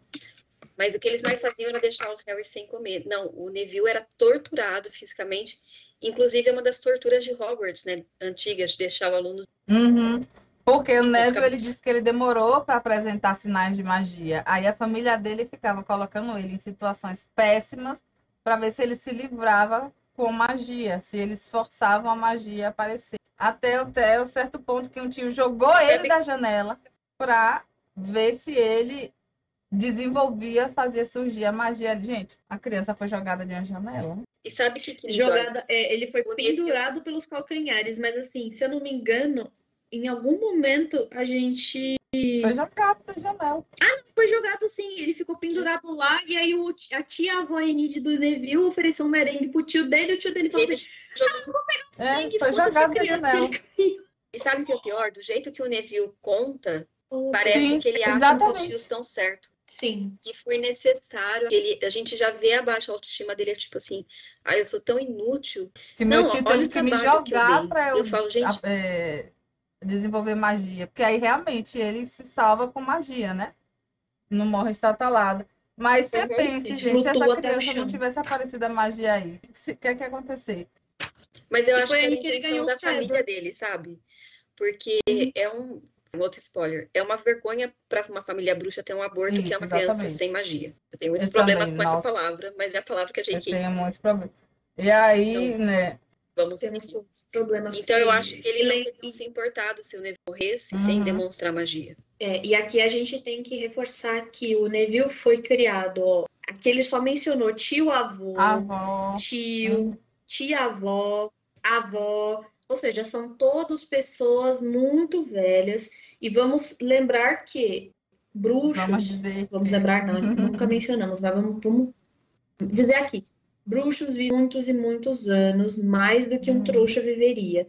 Então, assim, provavelmente essa galera aí deve ter anos. beira, tá Uhum. beirando uns 100 anos, tá? Então, assim, eles estão acostumados com certas coisas que, pra gente, é, é assim, muito assim, por quê? Pra eles, tá tudo ok. Mas é o que a gente Criaram, está conversando uns dias atrás. O quanto era normalizada a Sim. violência com crianças, o quanto era Isso. normalizado o abuso com crianças. Porque a gente não pode esquecer que esse é um livro de Isso, a gente tem que situar o 1992. livro no tempo, né? Tem que citar o livro no tempo. Exatamente. Então, para J.K., ela é um Uhum. produto também. Claro que se ela fosse hoje com Oh, esperamos, né? É a. J.K., a gente nunca sabe. Mas esperamos. Que ela, com Uhum. a visa de Twitter, com tudo que tem, Uhum. ela teria talvez outra visão. Mas a gente vê o quanto o castigo físico e o terror psicológico dos pais é visto como algo é, bom pela sociedade, não necessariamente pelos personagens. Então, por exemplo, os Dursley são mal vistos pela gente, que, é, por nós que somos atores, assim como os tios, os avós do Neville. Mas a gente vê que a sociedade É. ali aceita. Você vê que o Neville tá contando na mesa de jantar e, tipo, os alunos, ah, e tal, né? Ah, e tal, tá, ninguém tá em choque, assim. Ninguém um fica tipo, cacetada, né? Ninguém fica assim. Chama o conselho Né? tutelar, pelo amor de Deus. É, então, assim, e a gente tem que lembrar, vamos mencionar que a família Longbottom é uma das poucas que são o quê? Isso. Sangue puro. E para a gente ver como é pesado esse tema, eu não sei se vocês estão Não, acompanhando o Big. Brother, saindo um pouquinho do assunto. É, é, eu acompanho por cima. Um dos participantes dessa semana declarou que o filho pequeno estava no birra, que eu acho assim, você como pai ou mãe, Sim. você tem que esperar que em algum momento seu filho vai fazer birra. Vai acontecer. Você, pode ser Com o melhor certeza, educador, mas em algum vai. momento a criança vai fazer birra, né? E o filho parou Hum. de responder. Hoje, eu não sou mãe, eu não tenho pretendo ser mãe, mas assim, o pouco que eu conheço, que eu já li tudo, vocês têm que respeitar o momento que a criança se parar de falar. E ele tomou isso como uma ofensa gigantesca e ele deu um tapa tão forte, ele Nossa. contou, brother, na boca do filho, ele contou, dando Ai, que risada, delícia. que a expressão que ele usou falou assim, o lábio dele inchou como a boca do patolino. E ele deu Ai, que risada. gostoso, né? Que gostoso. Então, E a aí gente a vê gente o sabe quanto que é, esse filho dele, quando tiver a idade nossa, ele deve estar na terapia, tomando antidepressivo, anti-ansiedade, É. essas coisas. Não, gente, criança faz Parabéns, birra. pai. E aí, a É. gente vê o quanto a violência ainda ela é normalizada, enquanto os pais, os pais Uhum. criador, é, cuidadores que sejam, acham que eles E, têm o gente, direito. você não precisa bater para educar ninguém, não, viu? Uhum. Não tem nada melhor do que tomar o que a criança gosta. Não tem nada mais efetivo. Olha, era, o castigo que meu pai mais Não tem adorava. nada mais dar. efetivo. Então. E, e não, e não é uma coisa que você vai torturar a criança. Você, é só você chega e você explica, porque tem, tem muitos psicopedagogos que falam, não, a gente explica para a criança, a criança vai entender. Sim, a criança vai entender, mas ela vai cagar para você se ela quiser cagar para você. Ela entender não quer dizer que ela vai aceitar. E as pessoas vão muito inocentes. É isso, exatamente. Até porque a Então, As gente é crianças são assim. seres humanos. Primeira, primeira dica, eu sou mãe. Primeira dica para quem é mãe. Seus filhos, eles são seres humanos independentes de você. Eles não têm a sua Sim. personalidade, têm a própria personalidade deles. Não é porque você foi uma menina trouxa que não respondia a seus pais, você foi um menino trouxa. Eu tô falando trouxa brincando, né? Que não respondia aos pais, que seus filhos não vão te responder. Então, primeiro saiba que são outras pessoas e que você tem responsabilidades, inclusive com o emocional deles, inclusive com o emocional deles. Aí, Sim. meu povo aqui, eu não gosto de bater, não. Negócio de bater. Também não de bater apoio, não é não. legal, não. Eu apanhei na minha infância. Mas eu não, eu não gosto, eu não educo Exato. com tapas. Mas eu sou aquele, eu não sou a favor da violência, mas eu sou a Exato. favor da defesa. Sim, e aqui, e aqui em Harry Potter a gente pode até ver que a situação toda, que foi péssima, deve ter sido extremamente atenuada na cabeça do Neville, porque a avó dele chorou de felicidade porque ele Uhum. saiu flutuando até o chão, e ele ainda ganhou uma recompensa, porque o tio Alg dele ficou tão feliz ele comprou o Trevor pra Uhum. ele, que é o Que o sapo. Neville vive perdendo. Gente, o Neville Ou seja, isso, a- até a pessoa, é, por quem não entende, isso aqui é reforçar situações péssimas Isso. com o presente. Chega a tal ponto em que a pessoa vai aceitar. Se você fizer assim, ó, um tapão na cara, toma um, bi- um- um bichinho de pelúcia. Um, um socão, toma outra coisinha. A pessoa vai normalizar isso e esperar que você dê uma coisa boa. Isso é tipo reforçando coisas ruins com algo bom. Na verdade, ela vai entender como algo bom. Se discute muito isso em Sim. alguns grupos feministas, né? Que é a tática que muitos homens Sim. têm com mulheres. Então, eles têm um comportamento extremamente abusivo e depois vem alguma, Pois é. alguma recompensa. Ao ponto de falar assim, não, mas não é abuso. Né? Não que, sim, pessoas abusivas existem de qualquer gênero, Isso. né? A gente tá falando de um caso mais específico. É, isso aí se chama negging. É. Então, é, é um condicionamento Uhum. muito complicado. E, e é uma coisa que eu, Uhum. eu falo muito É, pra galera, e que a aí- gente tem que saber diferenciar entre uma pessoa que não é abusiva e teve um comportamento abusivo. Porque as- nós não Uhum. somos perfeitos, nós podemos não ser uma pessoa abusiva Não, e ter algum comportamento abusivo no decorrer do relacionamento. A gente tem que saber diferenciar entre essa pessoa que fez uma bosta e aí você chega e fala, ô, você cagou, não caga na minha cabeça, isso, e você de uma resolve. pessoa que repetida, continuada, sistematicamente tem comportamentos abusivos, independente das recompensas que ela tenta te dar. Aquela MC, acho que foi a MC Pocahontas Isso. que mencionou também, porque ela participou do Big Brother. Ela foi vítima de violência doméstica Hum. por muitos anos. E ela falava que, assim, o marido dela bebia, é, eu, eu, só- eu acho que é ela mesma, não tenho quase certeza. Batia nela, humilhava ela, xingava ela, e ela ia Uhum. contar pro pastor. Ora, E aí o pastor colocava que você tem que perdoar, não sei o que, tudo. E o marido prometia, então ela falava que ela se comovia muito, Uhum. porque ele chorava muito. E ela Uhum. falou, até ele quase me. E mesmo assim, o meu pastor falou, fica. E eu falei, não. Então é muito sério. A gente vê, é uma coisa que se discute muito, como a gente Uhum. condiciona crianças a, comport- a aceitar comportamentos abusivos. Sim, porque vamos sempre lembrar que é, quando você faz isso com uma criança, a chance dela normalizar isso e aceitar a bosta dos Uhum. outros, que não vai ser só sua, é muito grande. Então, é, tem muita gente que acha que homem, por exemplo, não pode passar por um relacionamento fisicamente abusivo, mas dependendo de como você criar um Acontece. cara, pode Acontece. acontecer e ele pode pegar a mulher errada e fazer isso com ele.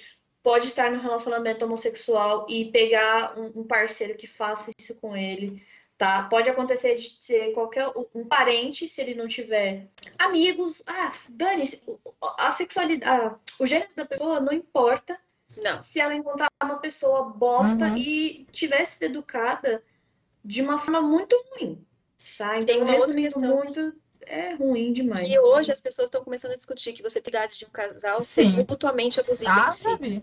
Ah, Então, sim. o- Você tava falando de BBB? Não, agora Né? Não, não, não, você tava falando de BBB, certo? sim. Vou pegar o gancho lá, aquela menina lá que tinha outra gêmea, que eu, eu não vou guardar Ah, o nome, eu não acompanhei. É, mas tinha aquela menina que tinha gêmea, a Emily, ela tava num relacionamento bosta dentro do BBB, e todo mundo falava assim, ai, mas ela é grossa com ele, ai, ela é abusiva com ele, e eu via claramente, o cara é um bosta, ela é um lixo, juntou, é. virou uma merda, entendeu? Virou um, um poço de chorume entre os dois. E aí a galera falava assim, não, mas tem que desculpar porque ela tá num relacionamento abusivo e que não sei o que. Eu falava, tipo, Eu, comigo, eu Mas é assim, aquilo, as pessoas elas normalizam Os dois são o- mutuamente a mulher, ela, as pessoas tendem muito a, se o cara dizer que a mulher está sendo abusiva, a dizer que ele está sendo chorão, né? E se, e se Sim. É, homens se não denunciam violência doméstica. Agora, se for gay, aí o povo diz, bem feito, por que, que você tá com... E a gente vê Sim, que a maioria das vítimas Sim. da JK são meninos. E o Harry vai crescer, dando um gancho para a criança amaldiçoada, para ser um pai abusivo. Uhum. Não no nível dos Dursley, não é isso. Sim, Mas ele é extremamente autoritário. Sim. É, então, eu, eu, infelizmente, eu não levo, infelizmente não, felizmente pra mim, eu não levo isso aí como cano, a não ser a parte do Draco, tá? Então, eu ignoro completamente. É, eu tô levando porque você entra na, na É. Wikipédia de É, mas aquela pra mim, tá lá, né? aceitação Pra mim faz muito se Harry ser um pai bosta. Gente, desculpa, se o Harry não lida com os próprios sentimentos dele, a gente vai ver que ele não sabe lidar com os sentimentos. Não. Ele, ele vai virar um adolescente tenso com galera que não sabe lidar com uma, um adolescente do Uhum. nível que ele tá sendo, e ele Nossa. claramente vai virar um pai Uhum. horrível. Mas ninguém, ninguém quer que o Harry vire. Mas é óbvio que ele vai virar. Eu acho que ele, é que eu falei, ele não vai ser abusivo do Não. Lucius, no abusivo Uhum. do, dos Long, ele é Isso. Que autoritário. não é legal também. Então, se você é quem, você, quem ele acha que você quer ser, Uhum, então tudo bem. Isso. ele é um ótimo pai. O que é, uma, é um pai difícil É. de se lidar também. Que é diferente do Draco. O Draco vai crescer e vai é, E é o que a gente é, conversa disso, que o Exatamente. Harry ele tem muito isso. De tipo, que se, se ele tá gostando de você, ele vai te tratar bem. Agora, se te tratar bem, vai pensar bem de você, ele não vai apontar seus defeitos. Mas se ele não gosta de você, ele vai também querer espizinhar. Sim, e uma coisa que eu pego muito de. Por que que eu considero a parte do Draco como canon? E que vivo, eu vivo falando aqui no, no nosso especial. Eu não acho que o Lucius Malfoy seja abusivo como pintam nas fanfics, tá? Não. Que colocam. Nesse nível do Neville aqui, Não, por exemplo, Acho que o não. Draco Eu acho que ele é só aquele passa. pai rico que quer que Tá, os filhos tenham aquele desempenho incrível. Eu, né? Eu acho ele Sim, então autoritário. aqui- É, é o Harry, ele é um pai autoritário. Ele é o pai. Ele, o Lucius Malfoy é o pai autoritário, mas não é aquele pai que quando você fala assim, pai, eu quero um abraço, ele vai falar assim, sai daqui, inferno. Não. Não, ele Ele gosta vai do vir Draco. A abraçar. ele gosta do Draco, assim como a Isso. Narcisa ama o Draco. Eles gostam do filho. Exatamente. Ele é um Então, pai assim, que não sabe lidar É, com, com é. criança. Exato. Então, assim, o, o- pelo jeito como o Draco fica em Criança Amaldiçoada, eu piamente acredito que o Lucius era um pai excelentíssimo, tirando os ideais bosta dele. Não, eu não Então, chego a achar que ele era Draco um pai aí excelentíssimo, com não. Porque é qualidade um pai, pai. que te, te pressiona. Ah, excelentíssimo, É. eu digo certas partes, entendeu? Você tira Porque tudo que eu, tá eu, tá eu acho que ele foi um pai que ele cagou muito o psicológico do Draco, da autoestima dele. Ah, Porque isso. ele queria que Draco tivesse. Draco tinha esse desempenho. O lance é esse: Draco tinha esse desempenho. Ele tinha um desempenho excelente na escola. É que é outra coisa que a galera não nota tanto. Draco ele era um dos melhores alunos. O lance é que Hermione era obsessionada. É, vai, vai aparecer que ela é obsessionada. Só que Lúcio, ele não queria. Mas eu acho que ele chega a passar é, mas é pouco, coisas. tem coisas que ele não passa. Então, assim, para Lúcio, ele quer que Draco ele passe todo mundo em todas as coisas. E para uma criança, gente, Sim. eu, já aconteceu isso comigo. Eu entreguei na mão de meu pai uma prova de física que eu tirei 10. E ele olhou para mim e falou: É, tô normal. Se, se fosse menos que isso, era que eu ia estranhar. A pessoa tá querendo receber um parabéns, ele diz: Ah, se fosse menos, é que, que eu ia estranhar.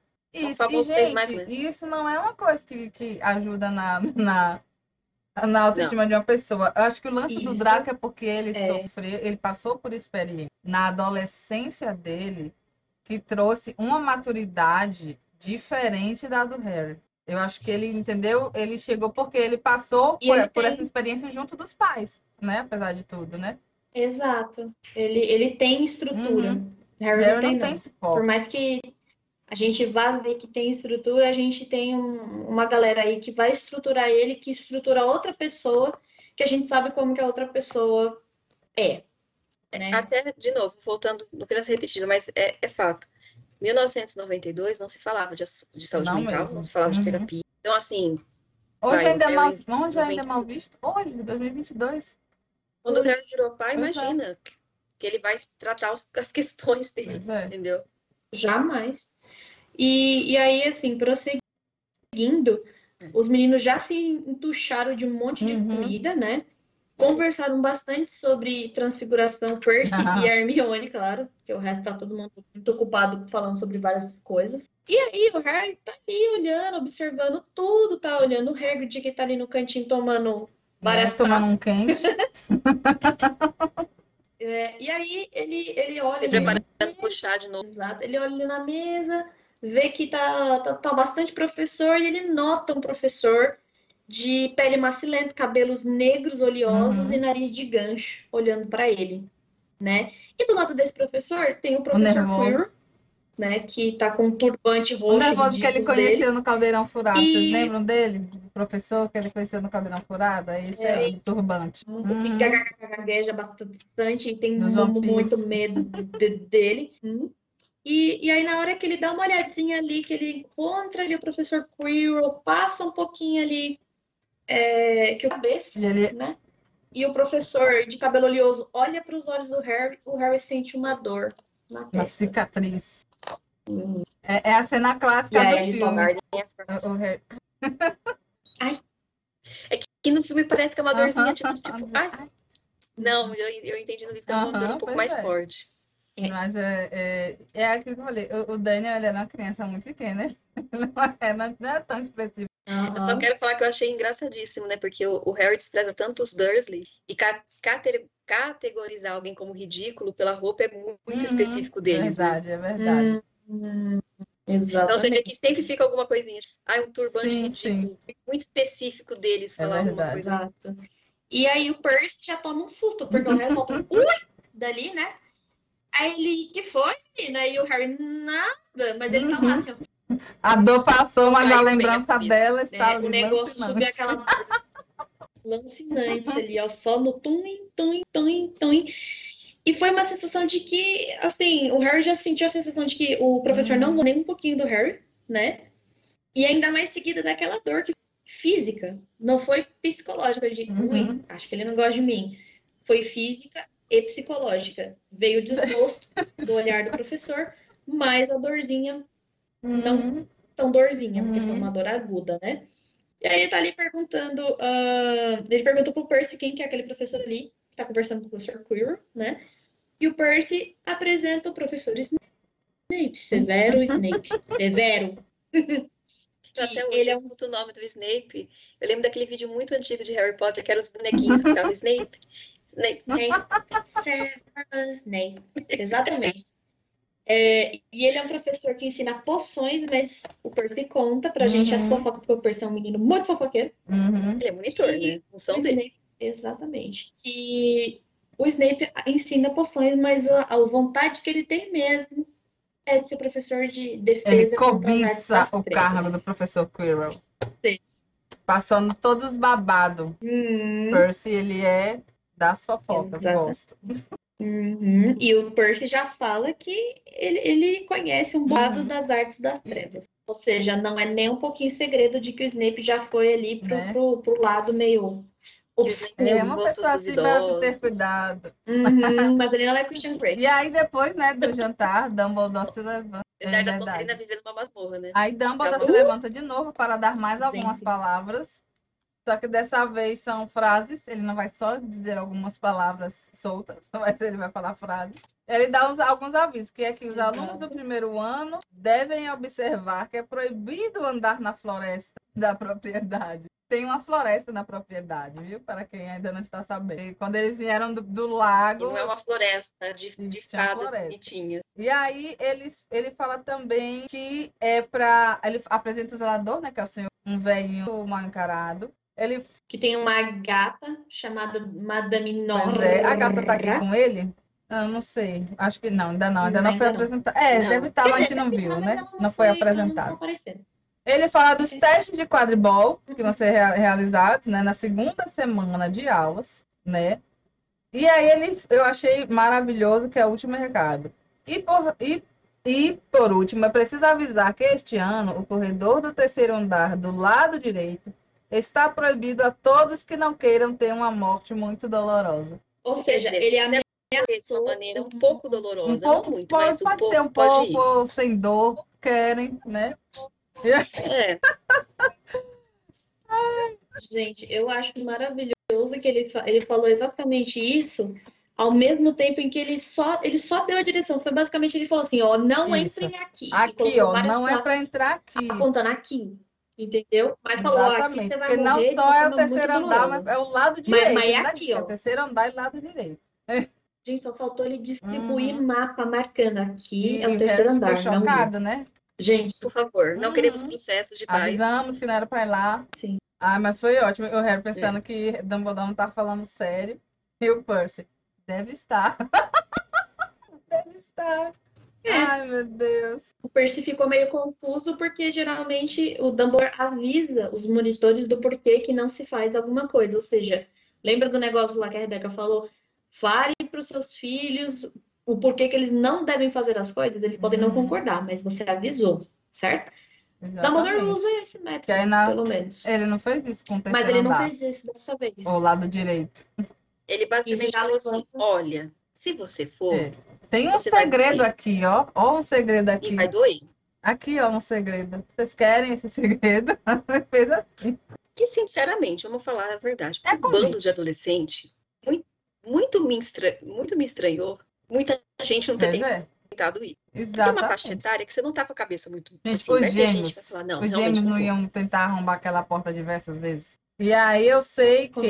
é, e Percy fala, né? Por que, que não pode ir na floresta? Ele explica, né? Ele diz, é, porque tem muitos animais selvagens que podem. No, no segundo livro vamos ter mais novidades sobre determinados animais. A cara da O tipo Mar, de animais de Hogwarts. Mar já sente Queria não assim ter um sabido, mas tudo bem. E aí ele chama, convida os alunos para cantarem um hino de Hogwarts. Gente, o hino de Hogwarts é, é, é um, é um hino, são palavras, né? Não são palavras como a de Dumbledore solta. Mas não tem ritmo, cada um canta no ritmo que quiser. Não, Tanto que aí, o Weasley, os gêmeos. Weasley cantam como se fosse uma marcha fúnebre. não, aí voltando ao que a Má falou mais cedo. Pensa no aluno que fez um hino, Hum, que compôs uma música, que fez uma orquestra, que Pois é. organizou essa sala, essa casa. Dumbledore Hum, nem isso. cada um nessa- canta no nessa seu escola. ritmo. Deixou todo sordo. Ai, tipo, Ai, vai, meu é, pai. Aí vai. eu sei que aí neste momento eles. É. aí, acho que é o primeiro encontro com Pirraça, né? Que eles. Dumbledore libera todo mundo. Fala para os monitores levarem os meninos do primeiro Uhum. ano, né? Para os monitores guiarem. Aí tem aquele lance do Percy levando eles Uhum. pelos corredores, falando para prestar atenção. Leva eles até a torre que fica a, a- o salão comunal, né? Pirraça também fazendo Pirraça, assim, muito pum. quinta série. Vai. E a... Gente, eu- eu não gosto, eu lembro, Mas ele é eu muito nunca consegui gostar do Pirraça. É acho muito desagradável. Não tem, sen- sabe, é desagradável, não tem sentido. Porque assim, vai, outro spoiler, falando de uma personagem Uhum. que vai ser extremamente desagradável, é a Umbridge. Ela serve um propósito, ela é muito Pirraça não. E a gente vê que a J.K. tentou ser Falhou engraçada ele. miseravelmente. Nossa, demais. Olha, eu não acho que ele era engraçado, tá? Uhum. Mas eu achava engraçado as situações. Tipo, meu Deus, a criança querendo ir pra cama e ele, Eu acho ele muito desagradável. sabe? Mas é.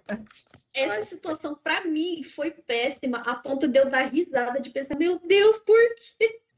é eu sei que Percy ele se usa do, É, então, assim. do arte, da arte que vai. Quer que eu vá procurar o Barão Sangrento pra ver se põe o temor de Cristo no Pirraça? E Pirraça nem. Ai, meu pai.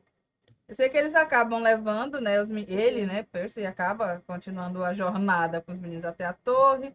Avisa para eles terem cuidado com Pirraça, né? E aí aqui que ele diz que o Barão Sangrento é o único que consegue controlá-lo. E até hoje não sabemos o porquê. Fica aí a indagação. Por quê? Não. Aí ele chega na frente de um quadro da mulher gorda.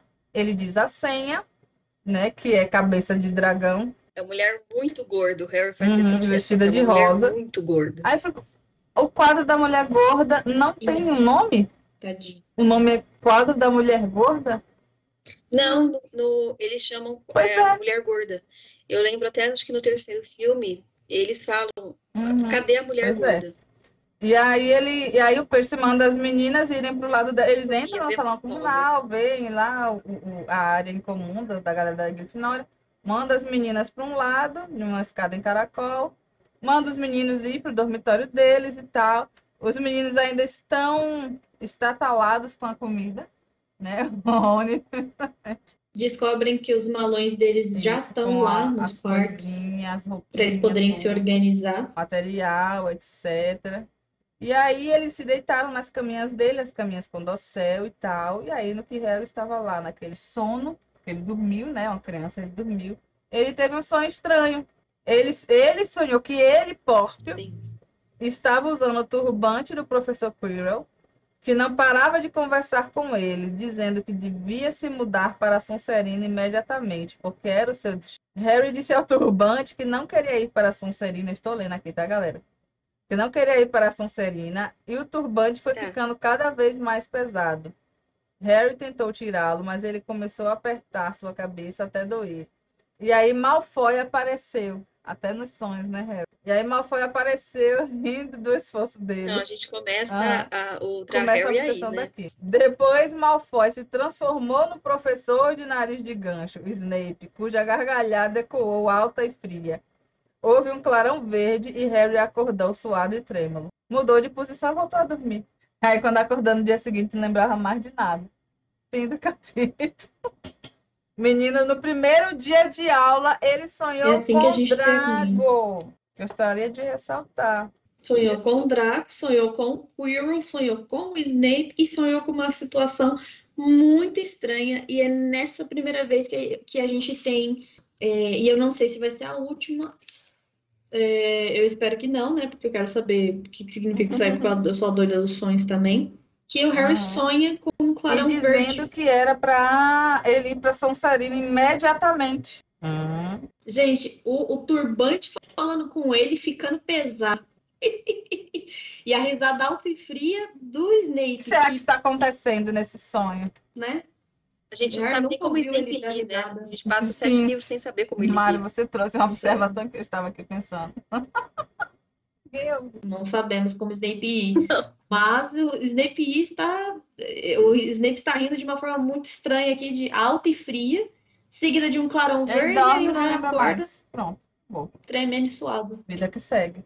E Assim vida que é segue. gostoso. Vida que segue. Mas esse Muito sonho estranho. é estranho. E Muito aí, estranho este sonho. foi o dia que Harry Potter chegou em Hogwarts. Ah, mas é um capítulo gostoso, né? Lá as casas. É um capítulo gostoso.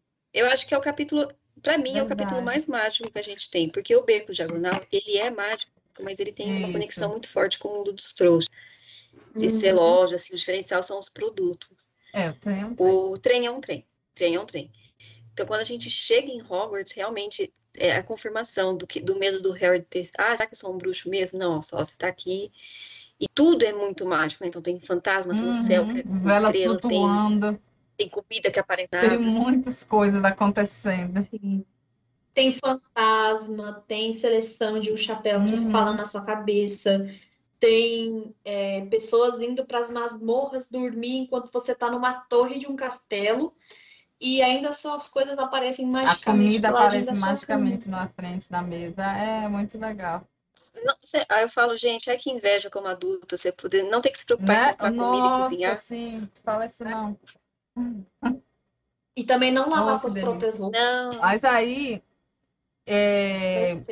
Mari, esse capítulo aí, qual foi a parte que você mais gostou? Pra mim, apesar de toda essa discussão, eu gosto da Sim, parte né? do chapéu seletivo, porque eu acho que é um momento em que a gente começa a entender para onde que a JK quer levar o livro. Que nem eu falei, ela pinta a Sonserina como uma casa ruim. Então a gente começa a entender quais são as boas características que os Hum, é personagens verdade. principais vão ter. É verdade. Entendeu? Quais são as características ruins que os personagens Uhum. ruins vão ter. Isso, Então, ela já apresenta um professor que já vai ser vilão, porque a forma com que ela apresenta esse professor, ele já é um Isso. vilão ali na mente do Harry, porque ele sente até uma dor. E aí a gente tem aquilo que você falou, quando o Harry não gosta, Isso. ele usa Uhum. adjetivos muito pejorativos. Sim, o Snape, ele, ele tem o cabelo Uhum. oleoso, a cara macilenta, né? Gente, nariz de gancho, que pra mim não Né? é feio, mas pro Harry é. Então, né? É, Eu é, nunca considerei muito a Exatamente. opinião do Harry para as coisas, porque o Harry é a menina que tem uma Exatamente. camisa. Então toda vez que ele Exatamente. critica a estética É. de alguém, eu falo, você tem uma Eu camisa. também eu não, eu É uma nunca me confiei muito no- nas descrições dele, só que como a maioria das pessoas que estão lendo estão lendo sob o ponto de vista dele, elas levam, normalmente as pessoas levam em muita consideração o que ele fala. Mas ele é uma criança que ele olha pro Hagrid e, tipo, ele. Isso. Ele olha muito Não de vê boa. maldade, né? Mas ele olha pro Duda e ele odeia o Duda. É a pessoa que ele mais detesta. O Harry ele tem uma coisa boa que é ele é, consegue ler muito Uhum. rapidamente o caráter das pessoas, né? Ele tem essa percepção. Às vezes ele é um pouco turpada pelo que ele sente, mas ele Sim. consegue perceber. É, isso aí é muito É, de verdade. sobrevivente. É, o que eu acho, eu não sei se vocês sabem disso, uma época saiu uma notícia, como outras da J.K., em que ela pretendia matar o Harry no final da série. Ah, sim. E quem estaria narrando os livros seria Hum. a Hermione. Essa parte eu não sabia, não. Então, a ideia era. Aí eu falei assim: bom, se você pensar que a Hermione narrando, faz sentido a falta. De... é, Até o jeito que ela fala, Harry sentiu isso, Harry sentiu aquilo, Harry viu aquilo, parece que é um Sim. amigo seu contando a sua história. Mas parece que aí, como não, não aceitaram, né? A editora Uhum. não aceitou a morte dele. Então, às vezes me parece que esse texto meio capenga dela, que é um pouco meio capenga, é porque seria a Hermione contando a impressão dela sobre o É, que ela acha eu acho que é-. Eu acho. é, eu entendo e isso faz sentido, essa explicação. Mas eu acho que não justifica, porque. Gente, exatamente, porque quando a gente para pra pensar em, por Não, exemplo, as. Brumas de Avalon, não sei se vocês já leram. As Brumas de Avalon, a gente sabe Uhum. que o livro todo, ele é Morgana que conta o livro, né? O- Tudo, de todos os personagens, é Morgana que tá contando. Só, e aí, aí a autora explica que é porque Morgana conseguia entrar na mente dos personagens e ver sentimento e tal. E as Brumas de Avalon, apesar de seus problemas e tal, tem uma narrativa de trabalho emocional muito bem. Eu acho, para a minha Sim. né? Que dos vários livros que eu já li, eu acho que as Brumas de Ávila, ela trabalha o emocional, mu- ela trabalha as nuances de personalidade, de anti-herói, vilão, que ela, eu vejo muito que nas Brumas de não existe um vilão. Existem personagens que são vilanizados por um e amados por outro. E ela mostra os dois pontos de vista, né? Então, aí, assim, e é uma terceira pessoa contando, né? A único momento em que a Morgana seria na sua primeira pessoa é quando ela tá contando dela. Mas ela fala de Arthur, ela fala da Gwyneth, ela fala do Lance, ela fala de todo mundo, né? Da Viviane, fala de todo mundo. Então, eu acho que é porque a J.K., Sim. o estilo dela é um estilo, assim, mais direto, mais seco. Eu acho que é, é de novo aquilo que a gente estava conversando. A J.K., se eu não me engano, ela começou a escrever depois que ela foi expulsa de casa, não foi? Ela, ela fazia é, enquanto ela tentava sobreviver Uhum. com, com as filhas dela. É, então, eu entendo a situação, assim, acho que, pelo que eu lembro, Harry Potter É é, o o primeiro. primeiro livro Uhum. dela. É, É o primeiro livro dela. É o primeiro ela, livro ela dela. escrevia. É, é tipo eu, assim, eu escrevia fanfics, mas se você for ver as fanfics que eu escrevia, não era uma obra de arte. E hoje, pelo menos, eu, me- é, eu fui evoluindo a ponto de do negócio ficar muito melhor do que era antes. Então, eu acho que a situação dela, quando ela escrevia as historinhas e tudo mais, tinha uma certa maturidade. Quando ela foi escrevendo esses livros aqui, tem outra. Eu acho que os próximos livros dela, é, tanto que o, o próximo, a própria série que a gente tem aqui na nossa mão, No decorrer dos Aqui, livros, a gente percebe muita a gente- diferença. a gente sente Não, melhora, melhora É, a gente sente falta do- do- de certa emoção em algumas partes que deveriam Uhum. ter muita emoção. E aí, em outros livros que eu me lembro aqui da memória afetiva, são situações em que você Uhum. entra em Ela foi desespero melhorando. Uhum. pela situação, porque porque ela foi melhorando. Então, isso realmente é o primeiro livro Uhum. dela, tem fúria e tudo mais, que até comentei. É, a gente já comentou já em outros episódios, eu acho. Ou a gente vai chegar a comentar, a gente vai entrar mais profundamente nisso aí, porque é o primeiro livro dela, o editor também. Não deve ter tido um editor, Não. né? É, e se o editor fez o trabalho dele, foi capenga, porque aqui passou bastante coisinha que Uhum. podia ter sido melhor trabalhada e não foi. E, Sim. e eu vejo que é muito o estilo dela, Não é um ruim. Eu, na época que Ah. ela soltou isso, eu falei assim, Uhum. faria sentido pelo tipo de narração ser a Hermione, porque a Hermione não conhecia tanto o Harry, então ela teria uma Isso. narração muito Faz, seca. faz sentido. É, não justifica, mas mas, não faz sentido, faz sentido. Agora, sim, eu acho que tem muito do estilo dela nisso, porque por mais que ela vá melhorando o estilo de narração, porque é normal, né, que a pessoa vá melhorando, mesmo assim ela não é uma pessoa muito descritiva, e mesmo no último livro, Não. né, e ela não é uma pessoa muito emotiva. o Harry, ele parece muito Não. superficial. Ele parece ser uma pessoa que ele não aprofunda os seus sentimentos por causa da forma com que ela descreve. E, e, a- e aí, assim, dá essa sensação porque ela não descreve. Eu não sei se ele não aprofundar mesmo os traumas que ele tem, ele pode. Mas não fica claro. E ela não dá uma descrição assim a mais. Ou pode ser, ou pode ser da, da mãe dele, Uhum. né? Que é a ela, vamos pensar assim, que ela também não deve estar aprofundando muito os sentimentos dela, não deve ter trabalhado muito os sentimentos dela nessas épocas. É, tanto que eu acho que ela deve ter encarado uma parte aí da depressão dela no terceiro livro, que para mim é o doloroso mesmo, de Sim. fato, em que eu pego ele e me dá uma dor assim do começo ao fim, com as coisas abordadas, mas não são Isso, eles, eles são, são narrados, mas não são explorados assim, de forma mais profunda.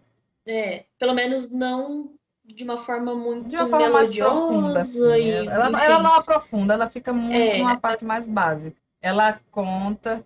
É, fazendo uma comparação, né? Todo mundo que conhece, a minha Uhum. série preferida é Ai, Como Treinar o Seu Dragão, tanto os filmes quanto os, os livros. Por favor, Deia. Eu indico para todo mundo ler. Eu já Uhum. falo, não é igual aos filmes, mas vá.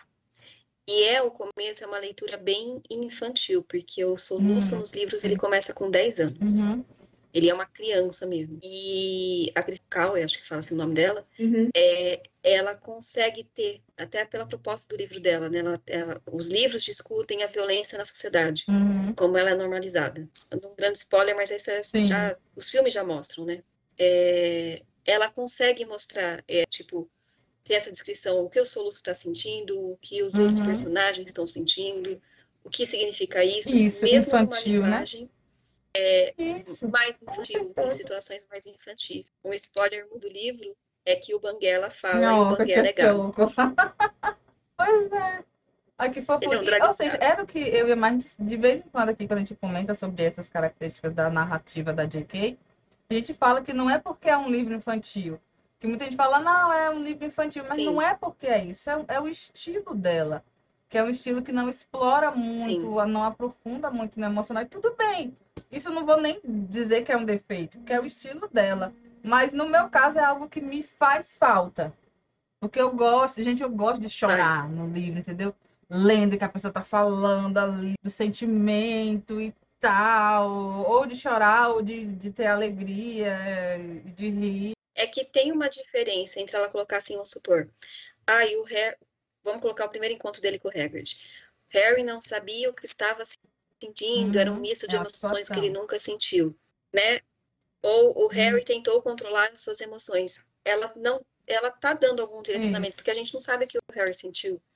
A gente tem alguma ideia que o Harry ficou Uhum. meio maravilhado com Hogwarts? Exatamente. Porque a gente fica. Mas falta isso, tipo, é, porque é normal você ter. Eu acho que falta isso na JK, tipo, ah, o que será que o é, personagem exatamente. Eu também eu acho que momento? falta, mas não, não é um, um demérito, é só algo que a gente gostaria. A gente gostaria que tivesse. É uma Não, característica não, dela. é uma E até característica porque dela. eu sou muito emotiva. Eu acho É, a minha forma de tanto escrita que eu muito acho que- emotiva. E como é algo que eu tenho muito, muita gente olha pra mim e fala, ah, você é emotiva. Eu sou muito emotiva.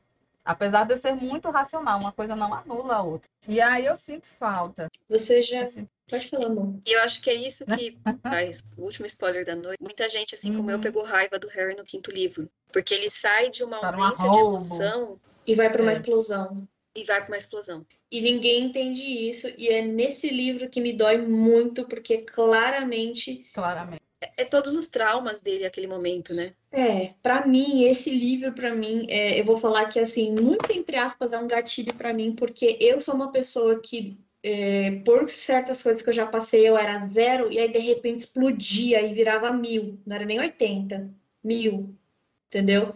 E aí, quando eu, te- eu tenho o quinto livro, a primeira coisa que eu senti Uhum. foi muita dor E, e aquela eu coisa, como porque entendeu? Sim. E muita gente acha ele insuportável, e eu ficava tipo, porra, ele não foi pra Isso, fora, é velho, isso. é Não é claro que, não, tá não é que é, a pessoa Não vai do zero fora. por mil.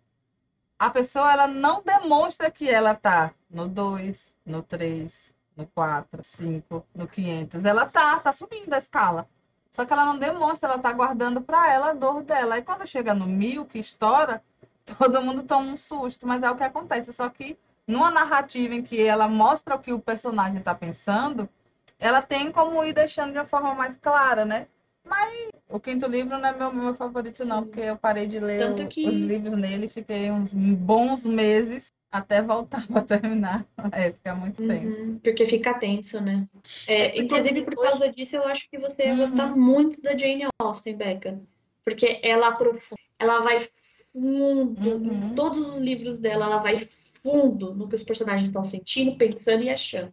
Eu tava até vendo um vídeo, é um canal no YouTube, que, que é, um, hum. é um hum. cineasta e um psiquiatra, um psicólogo falando. E eles falaram, todo mundo tenta copiar a Jane Austen em questão de romance. Porque ela, e, pô, né, e ninguém não consegue. Sabia o que estava fazendo.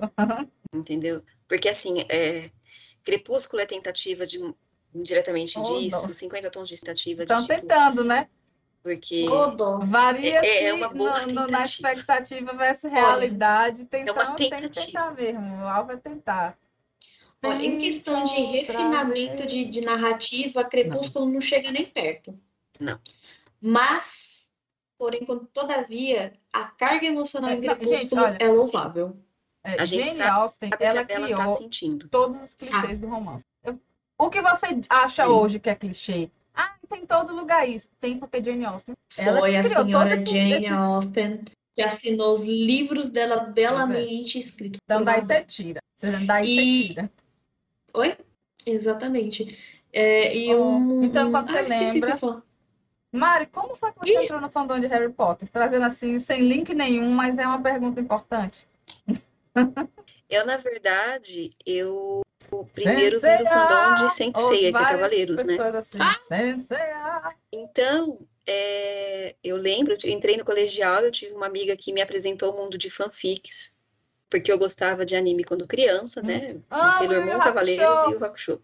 Especialmente Inclusive, meu. Nossa, eu amo até hoje. Inclusive, minha, meus mangás da Sailor Moon tá ali, meus mangás da Sakura Card Captors tá ali também. Eu só não tenho Yu Hakusho, mas eu amo. Não, os meus estão todos aqui em cima também. É. E aí eu comecei a ler. Quando saiu os hum. filmes do Harry Potter, eu peguei do hum. primeiro ao quarto livro emprestado de uma outra amiga minha pra primeiro? ler. Então, o primeiro. Na... Você leu antes de Não, eu li, eu li do primeiro ao terceiro. É, eu lia do primeiro ao terceiro, aí saiu o filme, aí eu hum. ganhei o quarto dos meus pais. Yeah. É. Aí eu fui pro colegial, conheci essa minha outra amiga que me apresentou um mundo de fanfics, tudo, e eu hum. sempre pesquisei muito na internet. Então eu encontrei hum. muitos fóruns de anime, porque era como verdade, você consumia verdade. anime, vai. Não tinha Netflix, quase 20 tá, anos gente? atrás. né? Então, não, não tinha, gente, não tinha nada. E aí eu fui pro, é, procurando, procurando, e eu comecei a ler as fanfics e procurando. Ah, Harry Potter, vamos ler fanfic de Harry uhum. Potter, né? E especificamente da, é, Draco e Harry na época. E aí a Shibo, que era uma integrante da, ah, da Draco e Harry, me convidou Você conheceu ela no fandom de Sensei? Eu, na verdade, sim, né? Eu comecei a comentar, a hum. fazer reviews, né, das fanfics dela, de uma fanfic específica, e ela respondia e eu debatia. E eu, ela respondia e eu debatia. A gente começou uma amizade assim, na época. E aí ela falou, vem pro fórum. E eu morria de medo de entrar Traumas. no 6V, porque eu via o... ah, Não, os desafios, né? Ah, sim, os desafios. E os fóruns de cavaleiros, de animes, eu falo, gente, é, Harry Potter não tem metade dos problemas do que As fórum de anime tem. Isso, né? As brigas são, eram muito homéricas, assim, sabe? As, as brigas eram muito pesadas. Eu nunca entrei em nenhuma, não que eu lembre, pelo menos. Mas eu lembro que eu entrei, tipo assim, tinha, era muito grande já o fandom de Harry Potter quando eu entrei. Aí foi o que aconteceu. Eu entrei no dia que é, o primeiro fórum que não caiu. deve ser nomeado caiu. O primeiro fórum que ser nomeado, depois eu entrei no segundo. Aí eu tava fazendo as contas, né? Eu falei assim, gente, eu lembro que eu já tinha lido as né, por causa uhum. do meu uhum. nick no fórum, que era Narcisa Lefebvre. Então eu já uhum. tinha lido as umas e eu já tinha que ter lido o Enigma do Príncipe, para fazer as contas. Falei, bom, o Enigma do Príncipe saiu em 2005, então eu imagino que eu entrei para o fórum mais ou menos em 2006, que eu ainda estava no colegial, eu estava ou no último ano, não, eu estava no hum. então foi em 2005. Sim, Logo sim. que saiu o Enigma. Aí que eu criei o nick, porque eu já uhum. tinha assistido outros nicks também, né? E olha, o fórum, ele realmente deixou de existir. Eu já estava formada na faculdade. Então passou do meu meio do meu colegial até passar Olha. a faculdade. e a gente vê que a gente tá velho. Ai, quando eu falo pro povo que Sara tem 10 anos. Não, só de você ter falado 20 anos atrás, já, gente, já, já deu. Eu, eu ia falar assim, né? Vão ver que a gente tá. Mas você já tinha falado. Brincadeira, eu não ligo pra idade. Cai que fortíssimo pra idade. Então, tipo, é, mas a gente é bem pré-histórica, meu Deus. É, quando a gente compara, né? Eu, eu comento muito com o meu irmão, né? Porque o meu irmão, ele é seis Hum. anos mais novo que eu, né? E eu falo, Vinícius, ele, ele comentou isso ontem, ele falou assim, é, ele, ele virou pra mim e falou assim, tem coisa que essa geração não tem ideia. Eu falei, não. O que, que é ligar uma internet de escada? E ela, e ela fica lá. E não ligar. Ou sua mãe falar, desliga. E aí, o momento abrindo o coração, né? Eu, eu mencionei pro meu irmão esses dias também, né? O quanto para mim os fóruns foram bons. Eu vim de uma família classe média, né? Bem, não digo tradicional, né? Mas com, não dos meus pais, mas com algumas questões, né? E estudei em escola particular, então eu tive amigos mais ou menos da mesma classe da mesma classe do que eu, talvez até bem mais ricos do que eu, Uhum. mas aquele nível. E os fóruns me proporcionaram conhecer Nossa, gente sim. muito diferente. Então, ab- abriu muito a minha visão de mundo. Me ensinou muito a questionar, Uhum. né? Porque eu era uma depois- pessoa mais fechada, com os 2006, amigos. Quantos anos você Quando- entrou no fórum? Eu ia ter uns 15, eu tinha uns 15, pra- uns 16 para Uhum. 17, 15, é, 16 para Tá. 17, entendeu? Então, assim, eu, eu lembro, coisa, sim, bobinha, mas o meu primeiro Uhum. contato com o veganismo, eu não sou vegana, mas assim, de, de alguém falar, eu falava assim, gente, mas Uhum. o que que é isso, sabe, assim? Verdade. Então, o Uhum. fórum me ajudou muito como pessoa, sabe, assim, de, de- eu, eu tinha muito medo de falar as coisas na época, então eu lia, eu aprendia muito, sabe, assim, de gente que sabia mais do que eu, gente que não tinha medo de, eu perdi o medo de Uhum. me, de me expor também no fórum, né, e, e, assim, eu, eu apesar dos pesares, É, os pesares acho que não rolou tanto pesado pra gente, assim, quando a gente pensa no num todo, Não, não. né? Quando a gente pensa num todo, como aquele explodiu Graças a e- Deus. e se desintegrou, a gente foi bem Não, boa, não. né? Eu tenho muitas lembranças boas. E, e é exatamente isso que você falou. Conhecer muita gente diferente que a gente não teria acesso se não fosse o fórum. Que é isso que eu acho fórum. mais, mais legal, entendeu? Sim. Conhecer. E você tinha comentado que você era uma criança que não tinha muitos amigos, é isso? É, eu sempre tive um grupo pequeno de amigos, sabe? Uhum. Assim, não era uma coisa que me incomodava, mas hoje eu vejo que eu era uma criança mais retraída, mais fechada, entendeu? Com algumas questões. E o fórum me deu essa abertura, sabe? De eu conhecer gente Uhum. completamente diferente, né? E eu passei por uma depressão alguns anos atrás e, eu lembrava, esse- É. a depressão acaba com você, né? E nos momentos que eu estava muito ruim, até hoje pra mim eu falo assim, não, teve gente que gostou de mim, mesmo gente completamente Uhum. diferente de mim ou gente até parecida comigo. Sim. Então eu tenho muito carinho por essa lembrança é que eu falo, tipo, eu, eu, eu sinto é. falta dos Na época até que hoje, foi bom, foi muito bom. né? Foi muito bom. Foi, eu, eu acho que não é uma coisa que não faz mais sentido. Eu vejo outros fandoms, outras é, outros setores, até eu acompanho muita Hum, gente de sim. que tem aquário, né? é Uma coisa que eu gosto. E eles falam também que lá foi uma época que tinha muito fórum, então É agora é, é impraticável ter fórum. Não Sim. faz mais sentido para essa geração conversar, de um Uhum. postar e depois o outro E ter responder. textão, porque fórum tem muito conteúdo textão, né? Ah, mas depois Era a gente ótimo, pensa, era, era saudade. Vocês divertidíssimo. não sabem o que vocês estão perdendo, Gente juventude. do céu, tinha um lá, tinha um lá, eu preciso falar pra vocês, desenterra- des- desenterrando aqui a cova do, do fórum que não deve ser nomeado, tinha um tópico que era conversas diversas. Ele tinha mais de 200 E páginas. quando você saiu, tinha mais de duas mil. mais de Não, 200. era impossível você acompanhar. Exato. Vocês têm noção do tanto que já foi debatido naquele fórum? Debatido De tudo, a gente não é debatia tudo, né? gritaria, xingamento também. É- é- era também conversas profundas. Teve uma vez que a Uhum, galera estava eles discutindo sobre depressão lá. Sexualidade, o pessoal se. Eu acho que esse Uhum. pessoal se sentia mais aberto para discutir, né? Era um, um ambiente. Então eu falo assim: Harry Potter é a obra mais importante da minha vida? Não. É, é como treinar o seu dragão. Uhum. Eu passei com ela pela depressão. É uma obra que eu releio com, com frequência Uhum. e que eu falo para todo mundo: vai ler Uhum, e vai se apaixonar, entendeu? uhum. Mas foi um momento muito gostoso é. e muito importante para mim. E que quando eu preciso, eu resgato. Eu falo: não, Uhum. eu tive coisas boas. Fez. E eu, E eu- fiz coisas boas, entendeu? Pix Eu vou te falar que assim, lá no meu Facebook, coitado, Hum. coitado do meu Facebook, é, Não, descansa meu em paz meu Facebook. 2014, pra você ter uma ideia. É, então, descansa em paz meu Facebook, porque eu já não passo lá naquela rede social.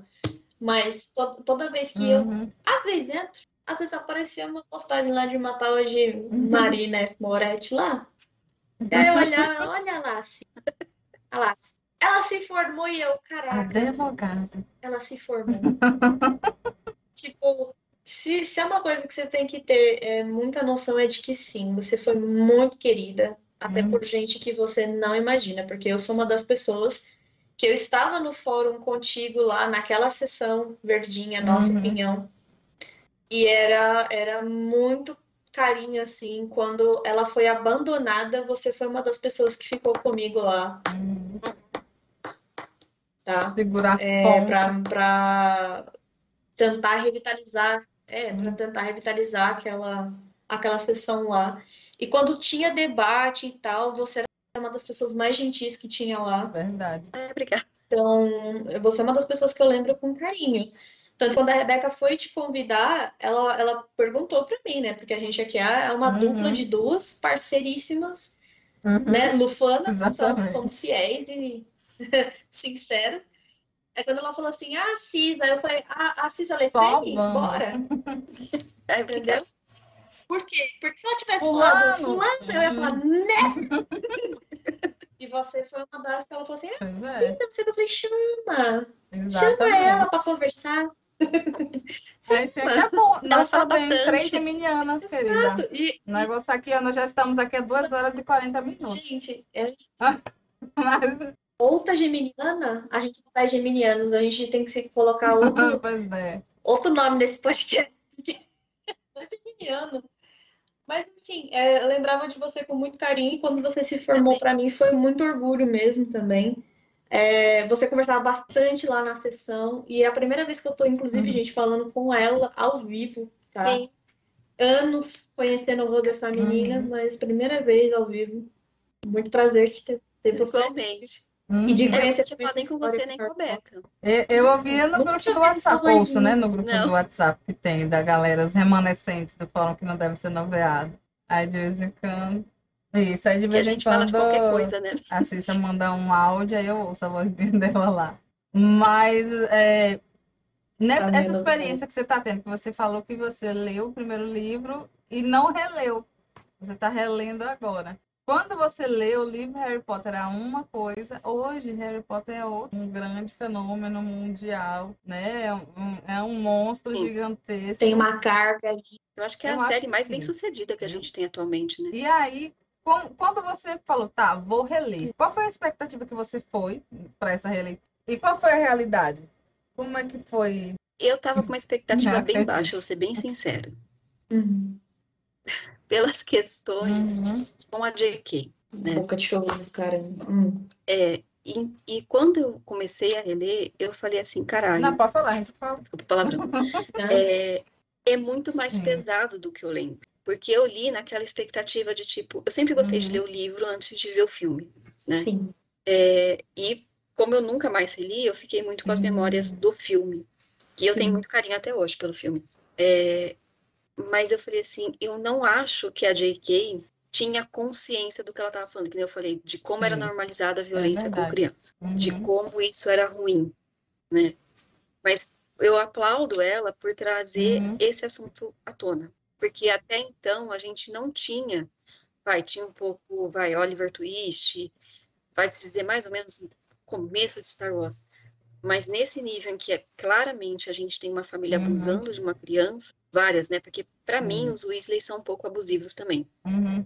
entendeu? No sentido assim, o trazendo para o capítulo anterior, o Rony não ter uma varinha para Uhum. mim é, é, é muito cruel, entendeu? Sabe assim, tipo de você é- é o momento mais importante para aquela criança e você porque pelo que eu lembro, eles têm um monte de filho porque a Molly queria uma menina. Então eles ficaram tentando, tentando, tentando, até- Uhum. eu posso estar enganado, mas até chegar uma menina. Então, até que ponto você vai ficar tentando, tentando, tentando e não se sacrificando para dar uma condição melhor? Porque é uma coisa que o. Lúcio chama a atenção do Arthur, né? Não falando que o Lúcio está certo, mas me chamou a atenção isso. Eu falei assim, caramba. É, ela conseguiu dar voz, eu Uhum, imagino, para muitas crianças. Sabe? Sabe assim, de. Porque Percy Jackson também trata de crianças Uhum. abusadas e Como Treinar Seu Dragão também vai tratar. Mas é a primeira vez que a gente tem uma Algo coisa, tão grande, com o né? Harry Teve tão- alcance, né? sabe assim, tão grande. E, claro, eu não tenho as experiências do Harry. Mas eu acho que indiretamente isso ajudou muita gente. Nem estava falando, Madi, Uhum. os amigos no fórum, de, de sabe assim, é- eu Isso. somar um monte de gente que, Isso. aprendeu a se gostar e aprendeu a se ajudar. né? Então, Uhum. a minha expectativa. é, é, eu já Uhum. terminei o primeiro livro, né? Eu tô Adoro. começando o segundo agora. Odeio o Dumbledore. Meu Odeio. Deus. Eu acho que esse homem tem que Hum. sumir da face da terra. É, até porque eu lidei com uma pessoa extremamente abusiva na minha vida e, e que usava muito das Uma táticas bosta. dele. Hoje eu consigo reconhecer isso, sabe? É, então eu falo, Pois é, Harry, foge. Nunca foge. Foge, Até Harry, o final ele está ali. Então, é, me- por pior que. Não é pior, tipo, por mais que não me agrade a falta de descrição da J.K., eu, Uhum. eu saí e pensei, falei assim: não, tem mais coisa aqui. Acho que vocês mencionaram numa outra live, tipo, tem coisa que ela menciona aqui que ela vai Isso. tratar no Enigma do Príncipe. Uhum. Ela sobre planejar o grande Isso. enredo de uma maneira muito boa. E uma coisa que você acentuou aqui pra gente, que a gente não tinha parado ainda pra talvez ver da onde que isso saiu e por que que X coisa se tornou. Porque quando a gente vai falando aqui, é óbvio que a gente tá inflamado e a gente vai reclamar sim, meter pau no personagem. Mas uma das coisas é, que a gente vê em cadeia é a Petúnia tinha inveja exacerbada da irmã dela. Os pais não prestaram atenção, que eles estavam Então, eu Dando tenho muita uma atenção numa teoria. e negligenciando a outra em outras partes, Tem um tipo de abuso em que você transforma uma criança Uhum. na criança de ouro e a outra e a na outra fica toda errada. Eu não tô dizendo que foi isso que aconteceu, a gente nunca vai saber, Isso. porque a J.K. não entrou nesse. É. Mas existe a possibilidade da Petúnia ser amargurada. Assim, eu tenho uma outra. Eu sempre tive essa teoria. Que a Petúnia, ela perdeu a irmã pra magia, porque elas eram amigas. Hum, sim, Uhum. sim. Ela odeia magia, porque a Lily foi pra Hogwarts. A Petúnia não tem mais acesso Uhum. a ela. Tem uma vida completamente Arrumou um diferente. amiguinho errado. E a, e Ela arrumou um amiguinho errado. arrumou um amiguinho errado, casou com um desempregado, porque o, o James era desempregado. Quando ela fala no, no terceiro livro para aquela irmã do tio Walter, ah, o que que o James fazia? Nada, ele era desempregado. Ele era mesmo, não tem Ele problema. era socialite. Socialite. Mas Fidalgo, era ele era um isso. fidalgo. E é, é uma coisa que mais pra frente ela vai trazer. Que quando o Harry fala, eu perdi minha mãe, ela fala assim, e eu perdi minha irmã.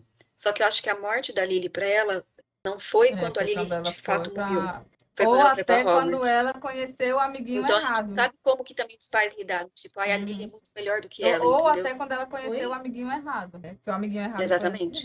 Porque a Lily, ela é uma mersu do fandom. Uhum. Ela sempre. E eu não sei até que ponto. Olha, ela... doguinho chegou. Peraí, gente. Sim, Ela não foi verdade. tratada assim. E quando eu falo um amiguinho errado, gente, eu Todo amo o mundo amiguinho dela, só que ele contato- tinha uns comportamentos idosos. É, é, mas Eu acho assim, que eu acho que não era nem né, só a, a família da Lily, viu? Porque todas as pessoas com quem posteriormente o Harry vai conversar, que comparam o Harry à mãe, todas as pessoas só têm coisas positivas a falar da Lily. Não tem uma pessoa que É fale que ela peidava.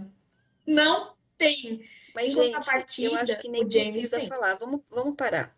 Por pior que, o que seja a briga Uhum. dela com o amiguinho, vamos ser sinceros. Se você é uma pessoa com um mínimo de caráter, você vai cas- casar com alguém que praticava o nível de bullying Exatamente. que o marido dela praticava. Entendeu? Porque Ele mudar. É, mas assim, é um tempo muito curto e é uma situação, sabe?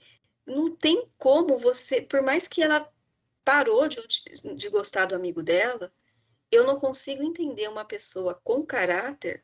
Não, eu vou pegar o cara que, tipo, deixava o meu melhor amigo pelado na frente da escola, Uhum. porque era esse nível do James.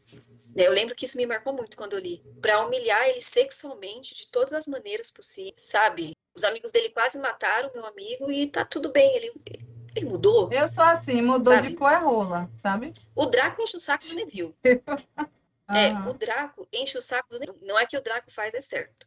Mas se você comparar o nível do James com o do Draco, Mas Draco, ele passou por um tem. período de provações bem complicado.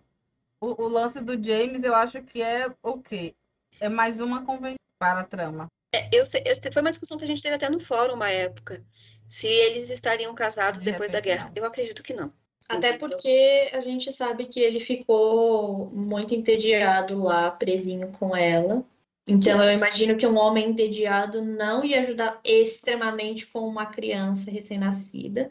Mas podemos pensar pelo bem do caráter dele que sim. Não Mas temos essas informações, pode é isso. Né? Tanto que acho que vocês comentaram Hum. no vídeo, Camilo, o Hagrid fala que ele, que os Potters eram os melhores bruxos que ele conheceu. Eu, eu Sim, sempre sim. entendi no sentido de caráter, né?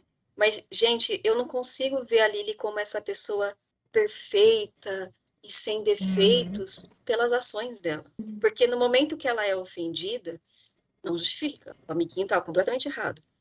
Mas para pra pensar no que É seu porque o amiguinho James acabou de ele era o príncipe, né? Da escola. Um dos príncipes da escola. O amiguinho dela, é, o amiguinho dela é o sapo. Ninguém podia questionar ele. É uma coisa até que eu costumo falar para as pessoas no relacion... em qualquer tipo de relacionamento. Uma é aquilo, uma atitude abusiva de uma pessoa que todo relacionamento ela não teve uma atitude abusiva com você. E aí ela tem uma atitude abusiva, aí você para de falar com essa pessoa. Uma pessoa que teve atitude abusiva com você durante todo o relacionamento tem uma atitude positiva, aí você começa a namorar com essa pessoa. É assimétrico demais. no caso dela não era com ela, Exatamente, mas era com quem ela mesma gostava coisa. muito. É a mesma coisa para quem É gosta, isso que eu né? pego, não- sabe? Não faz sentido, sabe? Assim, até porque no caso do amiguinho Uhum. dela, é, infelizmente é uma tática de sobrevivência. Você vai tentar Uhum. tirar o foco para você numa situação de, Sim. na situação que ele estava, né? Então, quando ele ofende ela, eu, eu entendi mais como Sim. uma defesa desesperada de quem Uhum. não tem mais nada, sabe assim? De tentar conseguir alguma coisa. E ela não teve a empatia, diminuía o que o amigo passava. Ela chega a falar, ai, não é tão ruim assim. Então, Porque assim, é, é, a situação em que ela tá passando, vamos lembrar que a Lily, ela é nascida trouxa, tá? É a mesma posição da Hermione. A situação que ela tava passando na época era basicamente um nazismo bruxo, tá, sim, gente? É um nazismo bruxo. Então, um, um amiguinho dela chamar ela de sangue ruim, que foi o caso, dando um spoiler muito leve aqui, mas enfim, como a gente não tá dando nome aos bois, fica no ar. É, sangue ruim era basicamente o que a galerinha nazistinha bruxinha Uhum. usava contra a- o povo Uhum. dela, né? Povo igual a Lily Uhum. e a Hermione. Então, assim, que é pesada, não tira o é- peso da situação. isso, que é exatamente, extremamente pesado. Então, assim, o fato dela tomar uma. Ela ficar o- extremamente ofendida, eu entendo lá do. Mas Não, ela sabe ele de onde não. ele era. O cara Mas tá ela sabe lado errado. Isso, ela, ela sabe quem ele era. O cara tá indo pro lado errado, que é aquele lado que quer ela morta, inclusive, mas tá indo. E ela tá numa posição em que ela tá tendo um, um- um abuso político gigantesco em cima dela e de todo mundo que é igual a ela. E ela, ao invés dela ser, ter uma mente expandida em relação à situação toda, ela simplesmente falou assim: Olha, eu sofro mais. E realmente é um sofrimento bosta. Mas ela, mas ela não sofria mais que ele, o não. cara tá É, não, botando bullying. tira a razão dela de se ofender. É. Mas eu acho que a gente precisa entender o Exatamente. momento em que ele xingou ela. E Uhum. entender que ele foi Entendeu?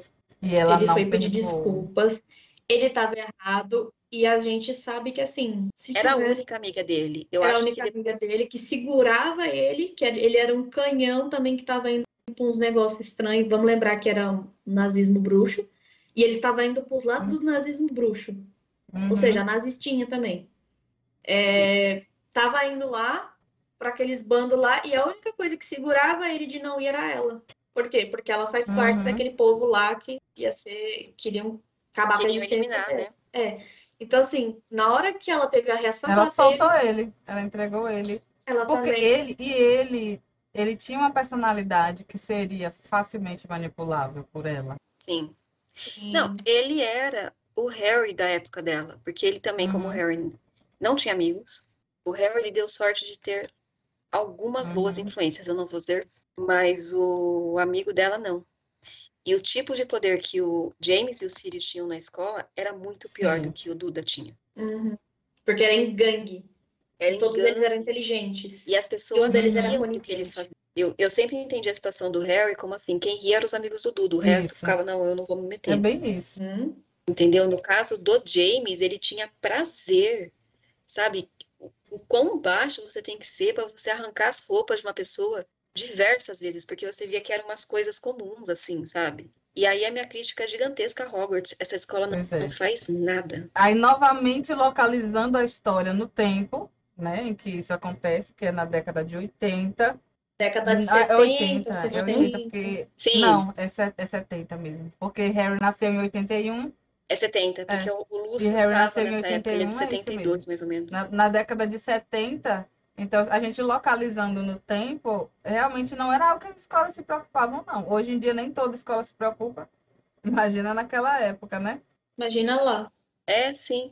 Mas é, que eu acho pior porque Hogwarts se vende como Ma- um espaço seguro. Mas a, a gente já vê que o, o é. diretor fala, se Não. vocês subirem no terceiro andar, vocês vão ter uma morte Ah, dolorosa. Então, tipo assim, para meu tio, não vá na floresta da Ou escola. seja, Ô tio, que conversa é essa? uhum. O local mais o seguro do, do mundo bruxo é Hogwarts, depois de Gringotts. E aí você pode morrer na floresta da escola e dentro da escola. Meu amado, venha por essas mal traçadas lindas. Que é isso, Saiu da tá escola. difícil. Mas é tempo. Mas é, é, é- é interessante pensar Uhum. sobre, É- é sobre a Lily e sobre a Petúnia. É, Uhum. dá muito pano pra mão. Mas. Na hora que você vai raciocinar, são relacionamentos complicadíssimos que muita gente deve É ter passado e passa por isso, né? Então, são várias situações que atingem muitas Eu pessoas, como você disse. Três horas de, de gravação. O papo tá muito gostoso, mas a gente precisa ficar por aqui, não é, minha gente? Mas aí, Mari, nós estamos já lhe fazendo um convite para voltar mais vezes, quantas vezes você quiser, que foi muito gostoso o papo. Nós estamos aqui falando mais Vem. sobre da cobra. Veio, veio assim, a gente convida o muito mais próximo. sobre da cobra.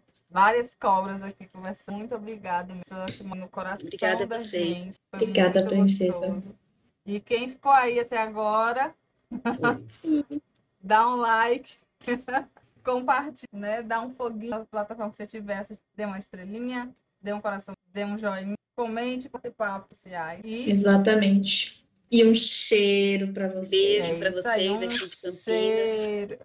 Oh, beijo, Tchau. Campinas. Cheiro.